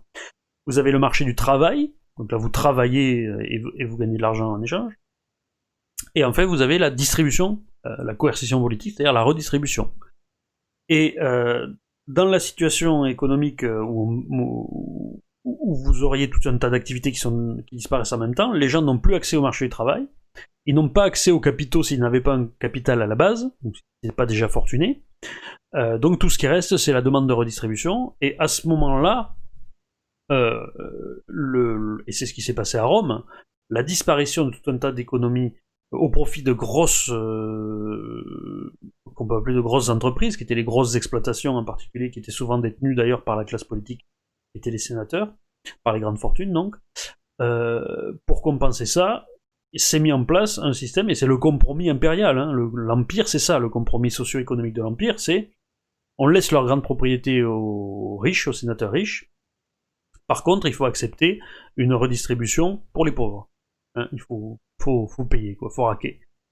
Et, euh, et, je pense que, et donc ce que je disais à l'époque de cet article, c'est, euh, à l'époque le lien n'était pas encore fait, en général, c'est que probablement, parce qu'on parlait déjà du revenu universel aussi, mais les deux étaient déconnectés. En fait, on parlait de robotisation et de, et moi il me semblait que logiquement, et je ne m'en félicite pas parce que je trouve ça assez, assez navrant, euh, le revenu universel viendra en compensation de la robotisation et que les deux risquaient de marcher ensemble. Et finalement, quand on commence à lire, effectivement, on voit ces idées-là dans l'idée de, de, Grand Reset. Ça correspond également à l'idée de Titainment de, de, qui est présente depuis, depuis longtemps de Brzezinski. Donc, il est fort probable euh, que euh, tout ceci, et c'est dans ce sens-là, je parlais tout à l'heure de soviétisation, que se mette en place progressivement dans les décennies qui viennent un compromis, euh, un compromis entre, entre l'ancien ordre actuel et ce nouvel ordre dans lequel il y aura tout un tas de gens qui, s'ils n'ont pas accès à la redistribution politique de l'argent, donc socialiste, n'auront rien d'autre. Et auquel cas, ça risquerait d'entraîner des troubles sociaux effectivement gravissimes. Donc pour se prémunir de ça, on va probablement aller vers des compromis sociaux qui seront justement de l'ordre du revenu universel, etc. Parce que pour vous rendre compte bien de, la vitesse à laquelle ça irait, je vous ai dit, à peu près, il est évalué que, mettons, en gros 50% euh, sur, euh, sur 30 ans, euh, des emplois pourraient passer aux machines. Il faut savoir que le, la mécanisation de l'agriculture, qui ont fait qu'aujourd'hui pratiquement les, les, agriculteurs ont disparu en France, il a fallu, il a fallu, j'avais noté, 150 ans pour passer de 80% de la population euh, agricole, 70% de la population agricole, à 20%. C'est-à-dire que ça avait mis 150 ans. Là, ça serait la même modification, puisque, parce qu'à partir du moment où vous aviez 80% de la population qui avait une activité agricole, enfin 70%, et que vous n'en retrouvez que 20% au bout de 150 ans, ça veut dire que 50% de la population avait perdu son activité, puisque son activité c'était l'agriculture. Euh, là, ça voudrait dire que 50% des personnes perdraient leur activité en 30 ans. C'est-à-dire en 5 fois moins de temps, le même bouleversement. Ça ne peut pas aller sans des bouleversements euh, euh, politiques graves.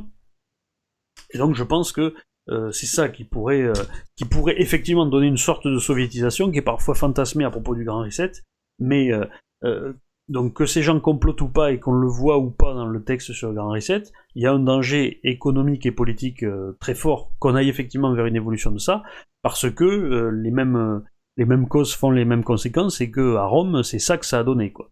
C'est cette cette cette histoire là. Voilà ce que je pouvais dire sur le Grand Reset. Alors juste, je voulais ajouter aussi un, mot parce que pour préparer cette émission, j'ai écouté, euh, j'ai écouté l'émission. Euh, c'est une émission un peu fourre-tout aujourd'hui, donc je parle un petit peu de ce qui me vient. Euh, mais bon, c'est en lien. J'ai écouté l'émission de, de, Café Adrien Abosi sur, sur Radio Athéna sur le Grand Reset, parce que je voulais pas faire de redite et, et je, voulais voir que j'avais des choses différentes à dire quand même, parce que je pense que c'était le cas, parce que j'ai pas parlé des mêmes choses que lui. et il parle aussi de l'aspect. Alors moi, j'ai pas trouvé qu'ils insistaient dedans dans le Grand Reset. Je, pour moi, ils en parlent même qu'incidemment sur le fait que euh, la, pensée mondiale autour de euh, mère nature, euh, etc. Bon, ils en parlent sur le changement climatique, mais bon. Et, et, donc Adrien Abosi met ça en lien avec avec le pape François, hein, sa vision dans Fratelli Tutti et et les deux Pachamama, vous savez le culte de l'Amazon. Alors je voulais juste parler de ça parce que j'en avais pas parlé dans l'émission que j'avais fait sur les sur l'islam et où j'avais parlé de, de, de, de l'évolution des, des, monothéismes sur la longue durée, il y avait une, chose que j'avais pas dite, c'est que, euh, à mon sens, euh, pour le coup, Adrien Abosi va m'en vouloir, mais enfin, il pourra le discuter. Moi, j'ai pas, pas une vision euh, théologique de la question, hein, c'est une vision purement historique et, et, et comme phénomène social et de psychologie sociale, euh, la religion. Euh, c'est que le, le, Concile Vatican II, en fait, euh, a la même fonction euh, sur l'Église catholique que a eu le Concile de Jérusalem au premier siècle de notre ère, en 48-50. J'explique pourquoi. En fait, le premier concile, donc, c'était le premier concile, le Concile de Jérusalem, qui a opposé Saint Paul à Saint Jacques, euh, et un petit peu à Saint-Pierre aussi, qui était à la base plutôt du, camp de Saint-Pierre, de, de, Saint-Jacques.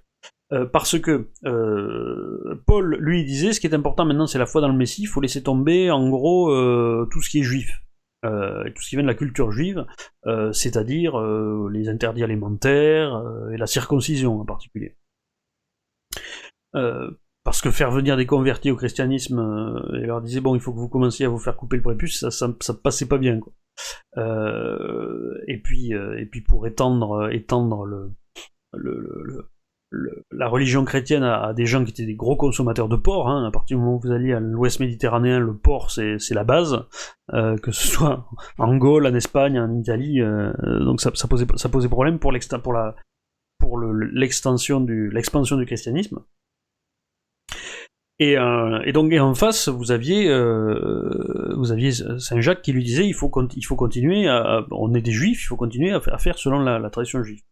Donc ils se sont un petit peu disputés là-dessus, Antioche, et ensuite ils se sont retrouvés à Jérusalem, ils en ont parlé, et il en est ressorti l'idée que, euh, je, je, vous lis ce que, ce que euh, ce que dit, euh, ce que dit euh, Paul à Pierre. Il a dit Si toi qui es juif, tu vis à la manière des païens et non à la manière des juifs, pourquoi forces-tu les païens à judaïser? C'est-à-dire à se comporter comme des juifs. Donc, déjà, il lui disait Bon, t'es un peu hypocrite, Pierre.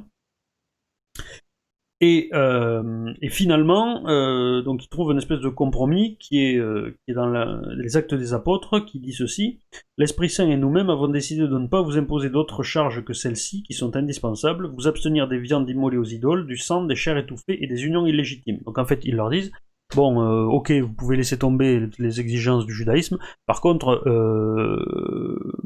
sexuellement, ne faites pas n'importe quoi. Hein. Il faut que on se marie et il n'y a pas de, fornication. Et euh, ne, mangez pas des viandes qui ont été, ne donnez pas dans le paganisme, quoi. C'est ça, l'idée. Donc c'est vraiment très très restreint comme le dénominateur commun le plus le plus euh, le plus grand. Et, euh, donc ça c'est pourquoi est-ce que ça a été très important? Parce qu'en fait euh, ce concile de Jérusalem a déjudaïsé le christianisme et c'est comme c'est à dire qu'il a enlevé il a il a il a réduit si vous voulez la, aux questions de foi centrale le, la religion et il a il a abandonné tout ce qui était culturel. C'est ça qui est important tout ce qui était culturel au judaïsme pour permettre au, christianisme de se répandre à d'autres cultures et de digérer des traditions païennes, en particulier les superstitions. Par exemple, euh, ils ont, on a remplacé les anciens dieux, les cultes aux dieux particuliers, aux pénates, etc. On les a remplacés par le culte des saints, euh, qui, était inexistant dans le judaïsme, hein, euh, qui était un monothéisme strict comme l'islam. ça permettait de, détendre, je vous disais, à des, traditions culinaires éloignées la religion. Et en fait, il y a une, une synthèse chrétienne qui n'a été aboutie, qui n'est apparue, culturellement propre à l'Europe, que à partir du XIIe, XIIIe siècle avec saint Thomas d'Aquin et ensuite euh, avec le Concile de Trente. Et, euh, et, l'Église catholique hein, au XVIIIe, XIXe, XXe siècle est quelque chose de très européano-centré culturellement de très très européen. Et en fait, Vatican II, et c'est pour ça que ça a eu d'ailleurs, je pense, des effets désastreux en Europe et que c'est très choquant pour les Européens, malgré tout, quoi qu'on veuille, c'est que Vatican II a déseuropéanisé la religion chrétienne, euh, en laissant tomber tout un tas de trucs qui étaient propres à la religion chrétienne, dans la manière de la liturgie, l'art, la façon de chanter, le latin, tout ça, parce que, parce que euh, le, mouvement euh, est le retour vers la tentative d'avaler les autres, y compris en acceptant vaguement leur superstition, en leur disant c'est pas grave. Euh, donc à mon avis l'idée de Pachamama c'est plutôt un truc comme ça. Et, euh, les rencontres d'assises, vous voyez le, pape présider tout un tas de, des bouddhistes, des gens qui s'habillent un peu n'importe quoi. Il y a vraiment cette idée de faire du christianisme, parce que j'appellerais la religion des religions, c'est-à-dire celle qui coiffe le tout. Et dans Vatican II, quand ils expliquent qu'il y a les semences de l'esprit dans les autres religions, etc., donc c'est, en gros, c'est l'Église qui se met au-dessus en disant, bon, nous, on peut vous dire ce qui est bon chez vous et ce qui est pas bon chez vous. En fait, c'est ça le, truc. Donc c'est assez déplaisant quand vous êtes attaché, effectivement, euh, culturellement à la, religion euh, catholique comme, euh, comme effet culturel de l'Europe, mais, à mon avis, c'est ce sens que ça a. Et c'est intéressant parce que ce changement-là arrive, là, je renvoie à la vidéo que j'avais fait sur l'islam, au moment où notre société est à peu près dans le même état qu'elle était au premier siècle après, après Jésus-Christ, euh, que ce soit en matière de mœurs, de, de, de syncrétisme, d'universalisme, de mondialisation religieuse, euh, etc. Donc, euh, donc c'est intéressant malgré tout. Il y a effectivement un truc qui va dans ce sens-là, mais bon, c'est pas lié aux élites mondiales et à une connivence avec avec Karl Klaus Schwab. Hein, ça, j'y crois pas trop. Voilà ce que je pouvais vous dire. Alors c'était peut-être un petit peu plus brouillon que d'habitude, hein, mais je, voulais essayer de, brosser sur ce, sujet-là, et je vous ai dit c'est un peu plus à la cool, donc maintenant si vous avez quelques questions, je peux y répondre. Guillaume? Oui, bah il y a des questions, entre temps on a eu des questions sur le euh, Grand Reset, donc je l'ai posé. Alors pour commencer, on a une question de François Delamure. Est-ce que le confinement, enfin les confinements en cours et les restrictions euh, liberticides dont pâtissent les populations ont à voir d'une manière directe avec une étape, euh, une des étapes du Grand Reset Non, euh, je, je pense pas. Les, types y réfléchissent au fur et à mesure. Hein. Euh,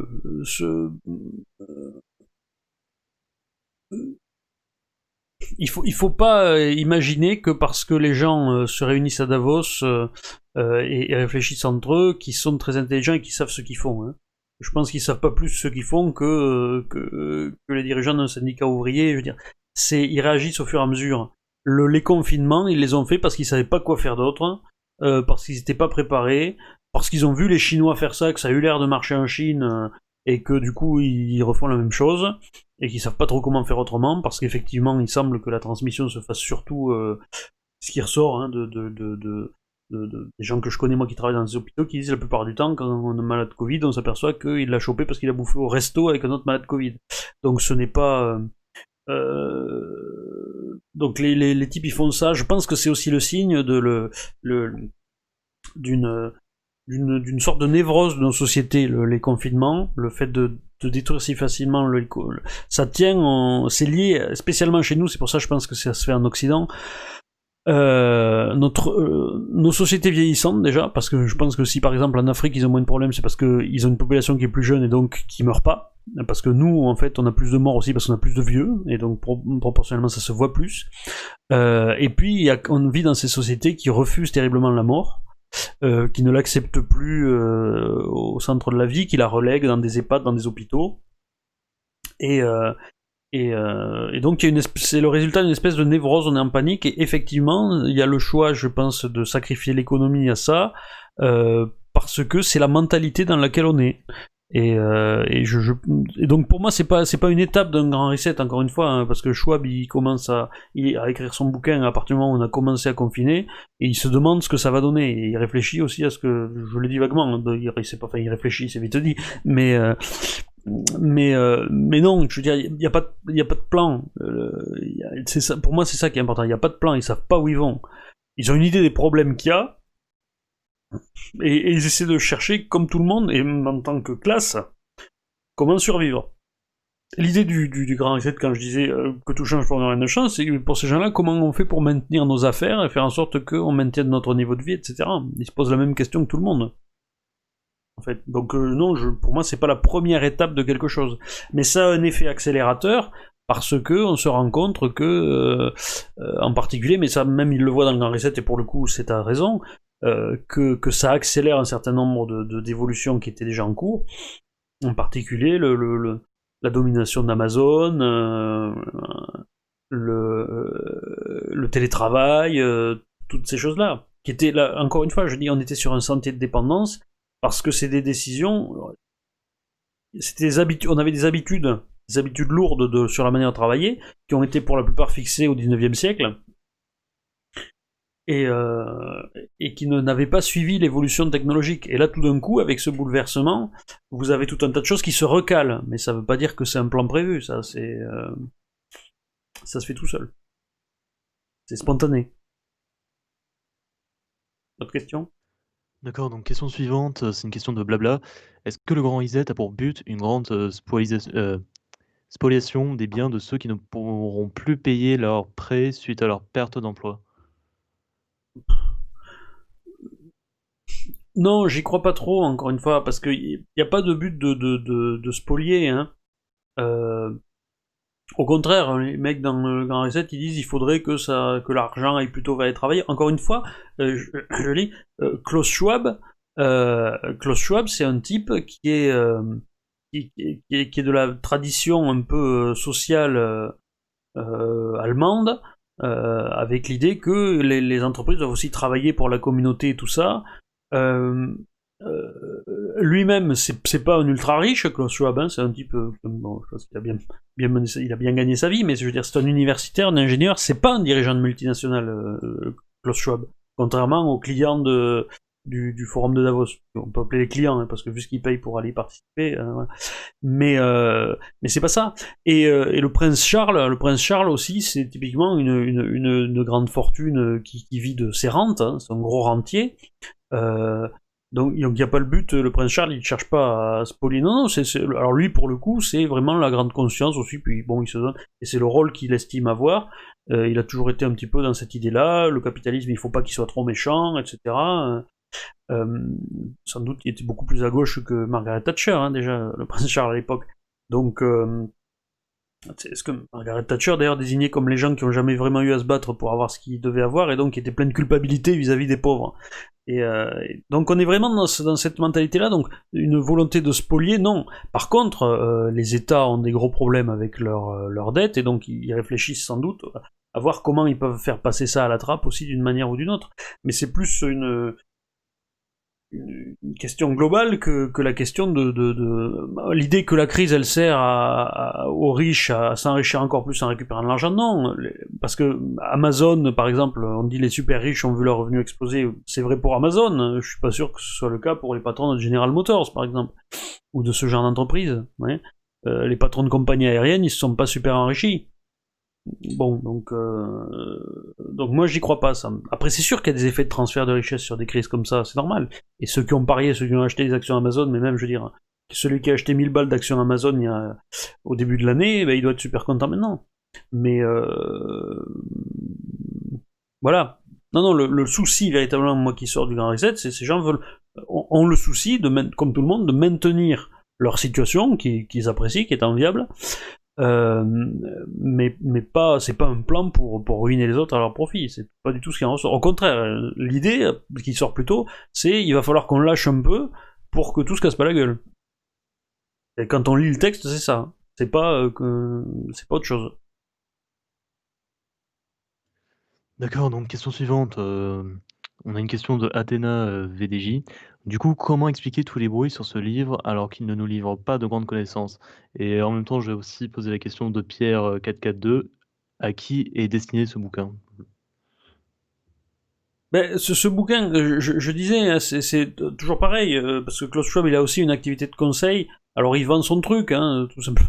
Euh, il, vend son forum, c'est une bonne occasion. Hein, je veux dire, il y a une crise mondiale, il se dit, je ne peux pas ne pas en parler. Donc, mais j'ai envie de dire, s'il fait comme moi, le gars. Moi, je fais une vidéo, je me dis, bon, il est question de se garer de partout, je ne peux pas ne pas en parler, donc moi, je fais une vidéo dessus. Comme fait tout le monde, d'ailleurs. Mais, euh, mais à la base, Klaus Schwab, il est dans la même logique. Il dit, bon, il y a le Covid, on ne peut pas ne pas en parler, il faut qu'on fasse un truc, donc il se fout avec son gars.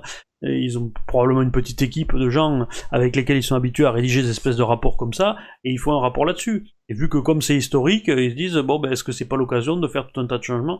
Mais je veux dire, c'est tout, à mon avis, il faut pas chercher plus loin. Alors, il y a une espèce de hype autour, parce que je vous dis, le, le, pour des hommes politiques qui actuellement sont en quête de légitimité et, qui veulent montrer qu'ils savent ce qu'ils font et qu'ils savent ce qu'il va falloir faire après, alors qu'en fait, ils ne savent rien ils savent rien. Euh, déjà, ils savent pas comment il faut traiter la crise. Ils, tâtonnent sans arrêt. Hein. Il suffit de suivre la, gestion du Covid en France pour le voir. Mais c'est à peu près pareil partout. Si vous regardez ce qu'a fait Boris Johnson, ils sont pareil partout. Ils, savonnent complètement. Euh, et, euh, et, là, tout d'un coup, on leur présente un truc qui permet d'expliquer aux gens. Regardez, on a un super projet pour après. Voilà ce qu'on va faire. On a un projet à 100 ans. En gros, voilà, tout est prévu. Ne paniquez pas. On a un plan. Bon. Donc politiquement, c'est du pain béni, c'est un truc qui permet de, de, de dire, euh, someone in charge, quoi. Il y a quelqu'un qui, qui, est aux commandes. Vous savez, c'est le, truc. On a un cap, on tient le, truc. Politiquement, c'est important de pouvoir dire que vous avez un cap. Vous dites aux gens, écoutez, ça va être la merde après le Covid, on ne sait pas ce qu'on va faire. C'est pas vendeur. Et je pense qu'avec ce truc, cette idée juste de Great Reset, parce que je suis à peu près sûr que les mecs n'ont pas lu ce qu'il y a dedans, euh, le Great Reset, ça fait, euh, on a un plan, quoi.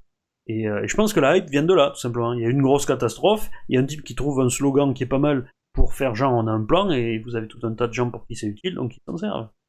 Mais c'est tout. Et, en même temps, et ça c'est l'autre côté de la hype, c'est que vous avez tout un tas de gens qui se sont dit ah ils ont un plan, les salauds, ils veulent nous asservir, ça y est, et donc vous trouvez tout un tas de délires sur sur euh, des, trucs absolument hallucinants, sur euh, soit ils veulent nous ils veulent nous asservir, ou ils veulent bolcheviser l'économie. Imaginez que les mecs de Davos veulent bolcheviser l'économie, c'est-à-dire c'est c'est risible, quoi. Non, les mecs veulent pas viser l'économie. Ils veulent s'assurer que ils auront pas des centaines de gilets jaunes qui viennent cramer leur Porsche dans la rue, déjà. C'est leur premier souci. Et, euh, et qui viendront pas les pendre, etc.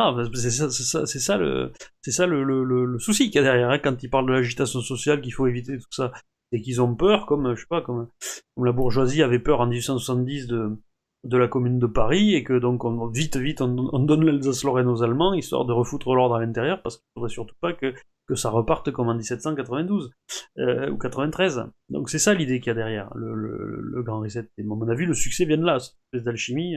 Mais il faut pas se laisser prendre là-dedans parce que encore une fois je dis vous allez lire le, texte euh, c'est chiant comme la pluie me pensons, mais vous comprenez bien vite que ces gens n'ont absolument aucune idée de ce qui se passe, pas plus que vous. Mais eux, ils ont écrit 150 pages euh, dessus, en, faisant un... Euh, je vous dis, moi, vous lisez ça, vous avez l'impression de... moi, ça me faisait penser à ce qu'on faisait les, TPE en, au lycée, euh, au collège travaux personnels encadrés où on nous disait qu'il fallait faire un exposé sur un truc. Bon, ben là, vous avez Klaus Schwab qui vous fait un exposé sur les conséquences du Covid. Bon, alors ici, tout un tas de références, de presse, d'articles, euh, des, films de Ken Loach, euh, des études de trucs, mais, mais, mais au fond, il euh, n'y a pas de prise de position, quoi. à part de dire, ah, ça serait bien si on traitait mieux la planète, quand même. Voilà. C'est sans intérêt. Pas de questions? D'accord, donc question suivante, on a une question de Renaissance française. Est-ce que vous pensez que, par, euh, que la névrose par rapport à la mort ne serait pas due au fait que les gens ne croient plus euh, dans une vie après la mort? Alors, il y a peut-être de ça. Il y a, aussi, euh, j'en avais parlé un petit peu, j'avais fait la citation de Polybe qui se lamentait qu'en Grèce, les gens ne faisaient plus d'enfants. C'était la théorie de Pierre Chaunu, euh, qui disait, c'est vrai c'est bizarre, à la fin de l'Empire romain, les gens ne faisaient plus d'enfants, il y a eu une dépopulation euh, générale de l'Empire romain, ça a commencé chez les Grecs, mais c'était eux qui étaient la société la plus en avance. C'est euh, dans ces sociétés qui sont... alors, la théorie de Chonu, c'était que c'était l'idée du monde plein, c'est que ça y est, on a tout trouvé, on a à bouffer, il y a de l'abondance, il n'y a, a plus besoin de se battre. Donc, et c'est un peu, c'est vrai, il y a ce côté, est-ce que finalement la civilisation, quand on arrive à un degré de confort ou en tout cas sur une certaine période, il y a une progression dans le degré de confort qui est tellement forte que ça donne un petit peu l'impression, euh, vous savez, quand vous jouez avec les codes euh, aux jeux vidéo, euh, assez rapidement on s'emmerde. Et je pense que les, sociétés occidentales sont des sociétés qui, s'emmerdent, qui perdent un peu le sens de la lutte, justement parce qu'elles n'ont plus tellement à lutter. Et on le voit d'ailleurs dans tous les délires gauchistes qui apparaissent, d'aller chercher sans arrêt des combats les toujours plus absurdes, et ça ressemble vraiment à un travers de société, euh, de société oisive, euh, mais qui en même temps sont est terrifié par sa propre. J'ai pas de réponse définitive à la question là, je réfléchis à, voix haute. Hein. on a des sociétés qui sont terrifiées par leur propre vacuité, effectivement. Et donc, et je pense que le, la, la, perte de sentiments religieux vient de là aussi. Mais vous savez, les gens ils se mettent beaucoup plus à prier quand il y a quand il y a une catastrophe et qu'ils risquent de mourir, que, que justement quand ils ont le ventre plein. Et donc les deux, les deux sont liés. D'accord, on a une question ensuite de Person Golden. Que deviendra la classe moyenne des pays occidentaux? Va-t-elle disparaître? Ben, c'est toute la question justement. Si euh, alors je ne l'ai pas mis comme comme théorie euh, c'est pour ça que j'ai pas fait la rubrique euh, archive, etc. Parce, parce que je pense que c'est pas un modèle. Hein. À partir du moment où j'ai un exemple unique, bon, et, et que c'est ponctuel, bon, mais je, crois qu'il y a de ça. Euh, c'est-à-dire que euh, cette, la, la, classe moyenne peut effectivement disparaître, ou en tout cas une partie. Vous en avez une partie qui peut monter par-dessus, celle qui a suffisamment de capital pour investir dans les robots, par exemple, et, accroître ses revenus grâce à, l'évolution technologique, à la robotisation. Et vous avez une autre partie euh, qui, elle, va se retrouver déclassée. Mais c'est déjà le cas d'ailleurs, hein, depuis. vous avez toute une partie de la population ouvrière qualifiée il y avait du travail quand le pays était encore industrialisé. Avec la désindustrialisation, euh, cette partie-là de, la classe moyenne euh, s'est paupérisée. Elle, s'est évaporée euh, dans, une, dans la précarité. Et, donc c'est un mouvement qui, encore une fois, est encore déjà engagé hein, depuis les années 90. donc on est, on est que dans la suite de, ça. Je pense que la classe moyenne est en train de disparaître. Euh, et euh, disparaîtra. Vous savez, à, la fin, dans l'Empire romain, vous aviez plus que deux classes. Vous aviez les honestiores, les riches, et vous aviez les humiliores, qui étaient les pauvres, mais qui étaient une masse beaucoup plus grande, et qui n'avaient même plus les mêmes droits, les mêmes droits. Euh, et, on va peut-être vers quelque chose, euh, vers quelque chose comme ça, une grande masse qui vivra du revenu universel, qui vivra comme ça. Et vous aurez quelques gens qui auront peut-être encore accès au travail parce qu'ils auront des compétences particulières, ou qui ont un gros capital et donc qui sont des rentiers de génération en génération, qui, euh, eux seront pourront devenir riches ou le seront, mais mais c'est tout quoi ça deviendra très difficile, si tout le monde est au revenu, si revenu universel, ça devient difficile de vous constituer un patrimoine et d'améliorer votre situation. D'accord, donc maintenant on a fini sur la question vis-à-vis du grand reset. On va poser des questions euh, de tirement. Euh, déjà, il nous demande Monsieur Fabry a-t-il un avis sur, les sur la carte des civilisations de Monsieur de Lesquin? Euh,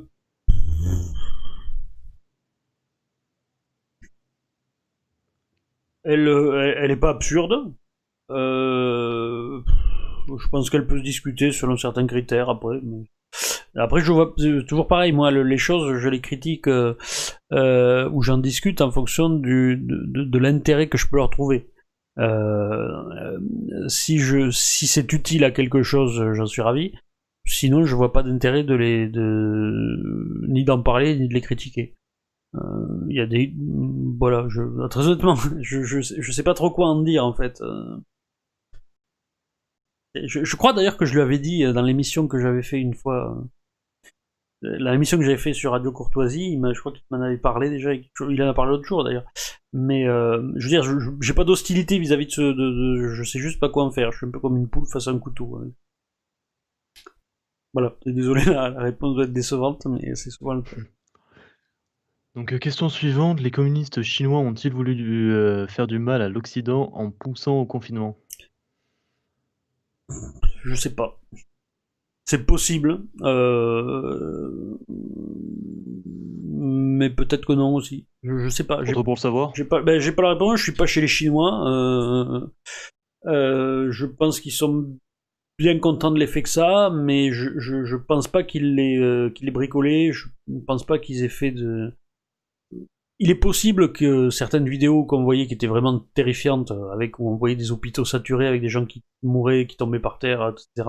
Il est possible que ça ait été un effet de, de, de, grossissement euh, par des services chinois pour faire paniquer l'Ouest. Mais en même temps, euh, il faut dire que ça donnait une, image tellement catastrophique des Chinois eux-mêmes que et c'est tellement contradictoire avec les efforts qu'ils ont fait pour, pour faire semblant qu'il n'y avait rien que, que j'y crois pas trop. J'y crois pas trop. Très honnêtement, hein, moi je pense qu'il y a beaucoup de spontanéité dans la façon dont les choses se sont faites. Et, euh, et, euh, et, voilà. Pousser au confinement, je, je pense pas. Je pense pas parce que c'est tellement évident chez eux qui confinent plus que, euh, je veux dire, on voit les fêtes qu'il y a à Wuhan, etc. Euh, ils cherchent pas à le masquer, ça. Donc, euh, je pense qu'ils font leur truc de leur côté. Honnêtement, après, est-ce que par exemple euh, via l'OMS ils ont essayé de. Mais il me semble que même l'OMS a dit maintenant que le confinement ça marchait pas tellement ou c'était pas utile. Donc si l'OMS était à la solde des Chinois, euh, vous voyez Donc moi j'y crois pas. Et je, encore une fois, je suis euh, la plupart du temps j'ai un rasoir de cam moi qui me plaît beaucoup. C'est n'attribuer jamais à la malveillance ce que l'incompétence suffit à expliquer. Et donc, donc si, si vous voulez savoir pourquoi les gens font de la merde, la plupart du temps c'est parce qu'ils sont nuls ou qu'ils comprennent pas ce qu'ils font. Voilà. Très bien. Donc, euh, dernière question de Tiremont. Quels sont les meilleurs livres que Monsieur Fabry a lus en 2020 Les meilleurs livres que j'ai lus en 2020 euh...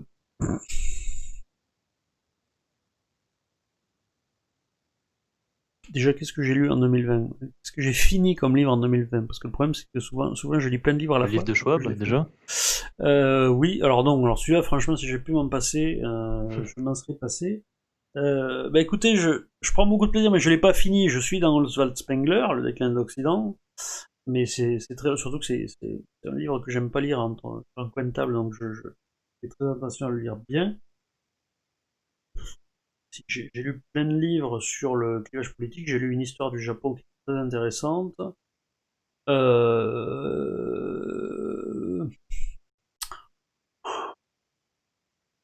quel est le livre le plus intéressant? Je ne sais pas. Il faudrait que j'y réfléchisse. Euh, il faudrait que j'y réfléchisse pour lui dire. Mais euh, ça pourrait tout dépendre. Est-ce qu'il veut une suggestion de lecture? J'ai lu le début de hum, les premiers chapitres du Barbarossa de Jean Lopez, qui sont tout à fait passionnants. On apprend plein de trucs sur euh, sur le, le, la gestation euh, des idées géopolitiques de d'Hitler et des nazis. Euh, j'ai lu des livres sur plein de sujets différents et donc ça m'est difficile de savoir exactement ce que j'ai lu cette année. J'en ai plein en cours en plus. J'ai suivi pas mal de suggestions de lecture de, de, de Jonathan Sturel et Adrien Bozzi euh, du rendez-vous de la littérature. Euh, j'ai presque fini Sous le soleil de Satan. Et ça m'a poussé aussi à me replonger dans euh, Flaubert, Victor Hugo, des gens que j'avais jamais lus, mais, mais là je suis en train de m'égarer dans ma question, donc il y a WP qui réagit à ta question. si tu peux donner des, des conseils de lecture, mais pas qu'en 2020, en général. Bah, tout dépend de ce que vous voulez lire. C'est toujours pareil des conseils de lecture. Est-ce que les gens préfèrent des romans Est-ce qu'ils préfèrent des livres techniques euh... Une grande partie de ce que je lis, ce sont des articles universitaires aussi, que j'utilise pour travailler sur telle ou telle question. Donc ça, je peux pas, je peux pas en suggérer la lecture. Euh... Euh... J'ai relu l'histoire de Sparte aussi d'Edmond Lévy qui m'a qui, qui, un très très bon bouquin pour les gens qui veulent s'intéresser à, l'histoire grecque. Euh, voilà, après ça, dépend de ce que veulent les gens. Euh, lisez, euh, lisez l'effondrement de la les origines de la conscience et l'effondrement du monde bicaméral de Julian James, dont j'ai déjà parlé dans une précédente photo sur une question de Tiers-Monde d'ailleurs, euh, dans une précédente émission, parce que c'est un livre extrêmement intelligent que, le contenu soit tout à fait vrai ou, enfin soit juste plutôt, hein, parce que vrai, ne mentez pas, mais que, que ce soit juste ou pas. Et euh, après, euh, je ne sais pas. Comme roman, lisez Asimov si vous avez jamais lu Fondation, il faut lire Fondation. Très important, c'est la base de l'historionomie, c'est mon inspiration initiale. Voilà. D'autres questions? Très bien, très bien. On enchaîne sur une question de Jean Dupont qui nous demande le piège de euh, Thucydide n'est-il pas obsolète à cause de l'arme nucléaire? Ben non, parce que la confrontation, elle n'est pas forcément, euh, pas forcément euh, il n'y a pas forcément de guerre chaude, ça peut être une confrontation type guerre froide aussi. Euh, c'est déjà un petit peu ce qui est en train de s'engager entre la Chine et les États-Unis d'ailleurs. Mais bon, on en reparlera quand on fera l'émission sur la Chine, qui sera effectivement la prochaine émission dans, 15 jours. Pour cette fois. Oui. Autre question? On a une, question de Thomas DH. Que penser du traité de libre-échange signé récemment entre la Chine et les pays d'Asie-Pacifique c'est euh, c'est inquiétant parce que ça peut laisser penser que que, certains pays euh, je pense que la Chine cherche à attirer ses voisins dans les orbites parce qu'elle a de ces mauvaises relations avec euh, parce qu'elle les menace. Après qu'en penser? Bon le libre échange c'est toujours sinon c'est économiquement je vais pas juger là-dessus. Je pense que c'est bien pour pour les pays. Je pense que les pays le font parce qu'ils y trouvent un intérêt euh, après, il y a une volonté de, domination. Euh, vous savez, mais j'en parlerai la prochaine fois ça. La Chine, elle, veut, elle a les mêmes ambitions que le Japon des années 40 avec la sphère de coprospérité asiatique. Donc c'est un outil qui peut aller dans ce sens-là. D'accord. Euh, on a une question de J. Cruz. Question revenu universel égale endettement pour demain avec le risque d'inflation dû à une surcrétation monétaire, ne va-t-on pas vers, le même, euh, vers la même fin que Rome? Euh, Si, si, si, euh, si, si. Si, si, une fois que ça sera mis en place, oui, parce que ça ira progressivement vers ça. Après, est-ce que ça implique nécessairement de l'endettement? Si l'idée c'est de, c'est en fait tout simplement de répartir les bénéfices du travail des robots, ou en tout cas une partie des bénéfices du travail des robots euh, sous forme de, revenus à des gens qui avant faisaient le travail que maintenant font les robots à leur place, ça n'implique pas forcément beaucoup d'endettement a priori. Mais bon, ça, c'est quand même inquiétant comme système parce que ça implique une planification, ça implique de la bureaucratisation. et euh, un tas de choses assez nuisibles économiquement. Mais j'en reparlerai peut-être un, un, jour quand on, on refera une émission sur la société de demain sera plus, plus ample parce que là, on n'a pas trop le temps. D'accord, donc on a une question ensuite de Julien. Que pense-t-il des derniers rebondissements dans l'histoire des élections américaines, dont la dernière rumeur que le Pentagone ne reconnaît pas la victoire de Biden? J'en pense rien du tout, j'attends de voir. On entend tellement de rumeurs que moi, euh, tant que tant qu'on voit pas ce que ça donne, je ne sais pas. Très bien, on va finir. Euh, on a encore deux questions. Donc une, euh, ensuite une question de Marie LSA. Que pensez-vous du vaccin? C'est pas mon domaine, mais bon, je vois pas. J'attends, on attend de voir si ça marche effectivement ou pas, euh, si ça a des effets secondaires ou pas, si c'est nuisible. Euh, bon, de toute façon, il y a des études qui ont été faites. Euh, après, s'il marche, bah, tant mieux. Mieux. Je, pas, je suis pas opposé au vaccin. Je pense qu'un vaccin, c'est très bien. si ça peut, si ça peut nous sortir de ce marasme. Euh, enfin, ça ne sortira pas de ce marasme, parce que de toute façon, il, va y avoir d'énormes, problèmes du fait des, conséquences économiques qui seront là de toute façon, euh, peu importe le vaccin. Mais donc, bon, après, euh, vaccin. Enfin, moi, je me fais jamais vacciner contre la grippe. Donc, je sais pas si je me ferai vacciner contre le Covid. Après, si je suis obligé de faire ça pour aller au restaurant, je ferai comme tout le monde, j'irai me faire vacciner. Mais bon, j'aimerais, l'éviter. voilà. Après, je pense pas que le vaccin soit dangereux particulièrement. J'attends de, voir parce que bon, euh, c'est nouveau, donc euh, on ne sait pas ce que ça donne. De toute façon, je fais pas partie des personnes prioritaires pour la vaccination, donc.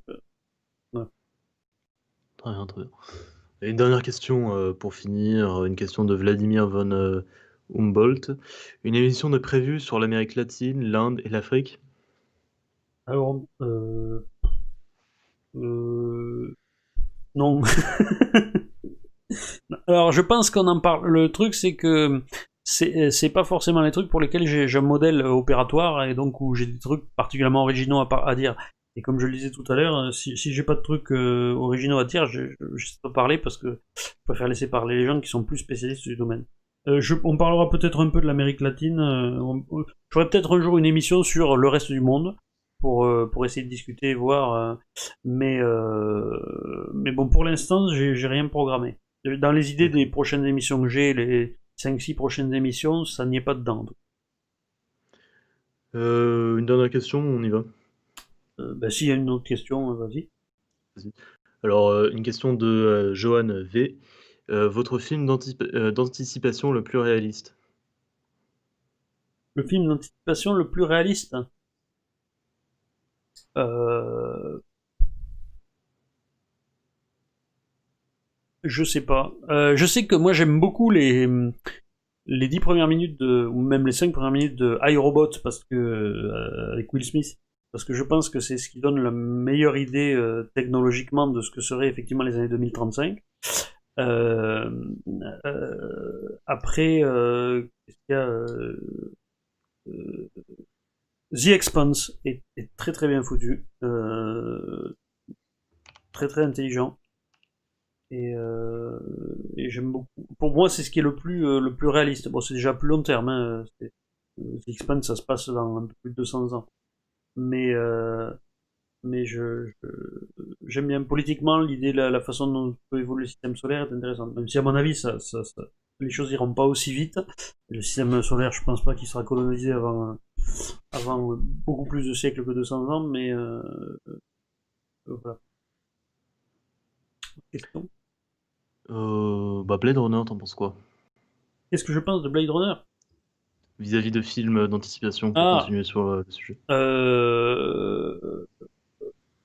Oui, le monde technologique que ça représente est...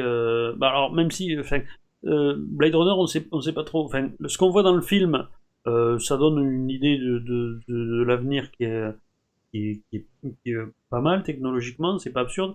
Maintenant, il y a des choses qu'on ne voit pas dans le film et dont il est question et qui sont, euh, qui sont plus euh, irréalistes à mon avis pour la période que, que c'est censé viser. Parce que euh, il est question d'exploration de, l'espace lointain, etc., notamment dans la fameuse réplique de Rutger Hauer sur ce qu'il a vu. et ça, ça me paraît, ça me paraît plus improbable. Bon bah c'est tout. C'est tout? Bon, et eh bien écoutez, j'espère que ce format vous a euh, intéressé, même si encore une fois il est un petit peu plus brouillon que d'habitude. Mais bon, le, je pense que le cœur du sujet euh, a été traité correctement. Et je vous remercie d'avoir été avec nous. Euh, je vous souhaite un excellent réveillon du Nouvel An.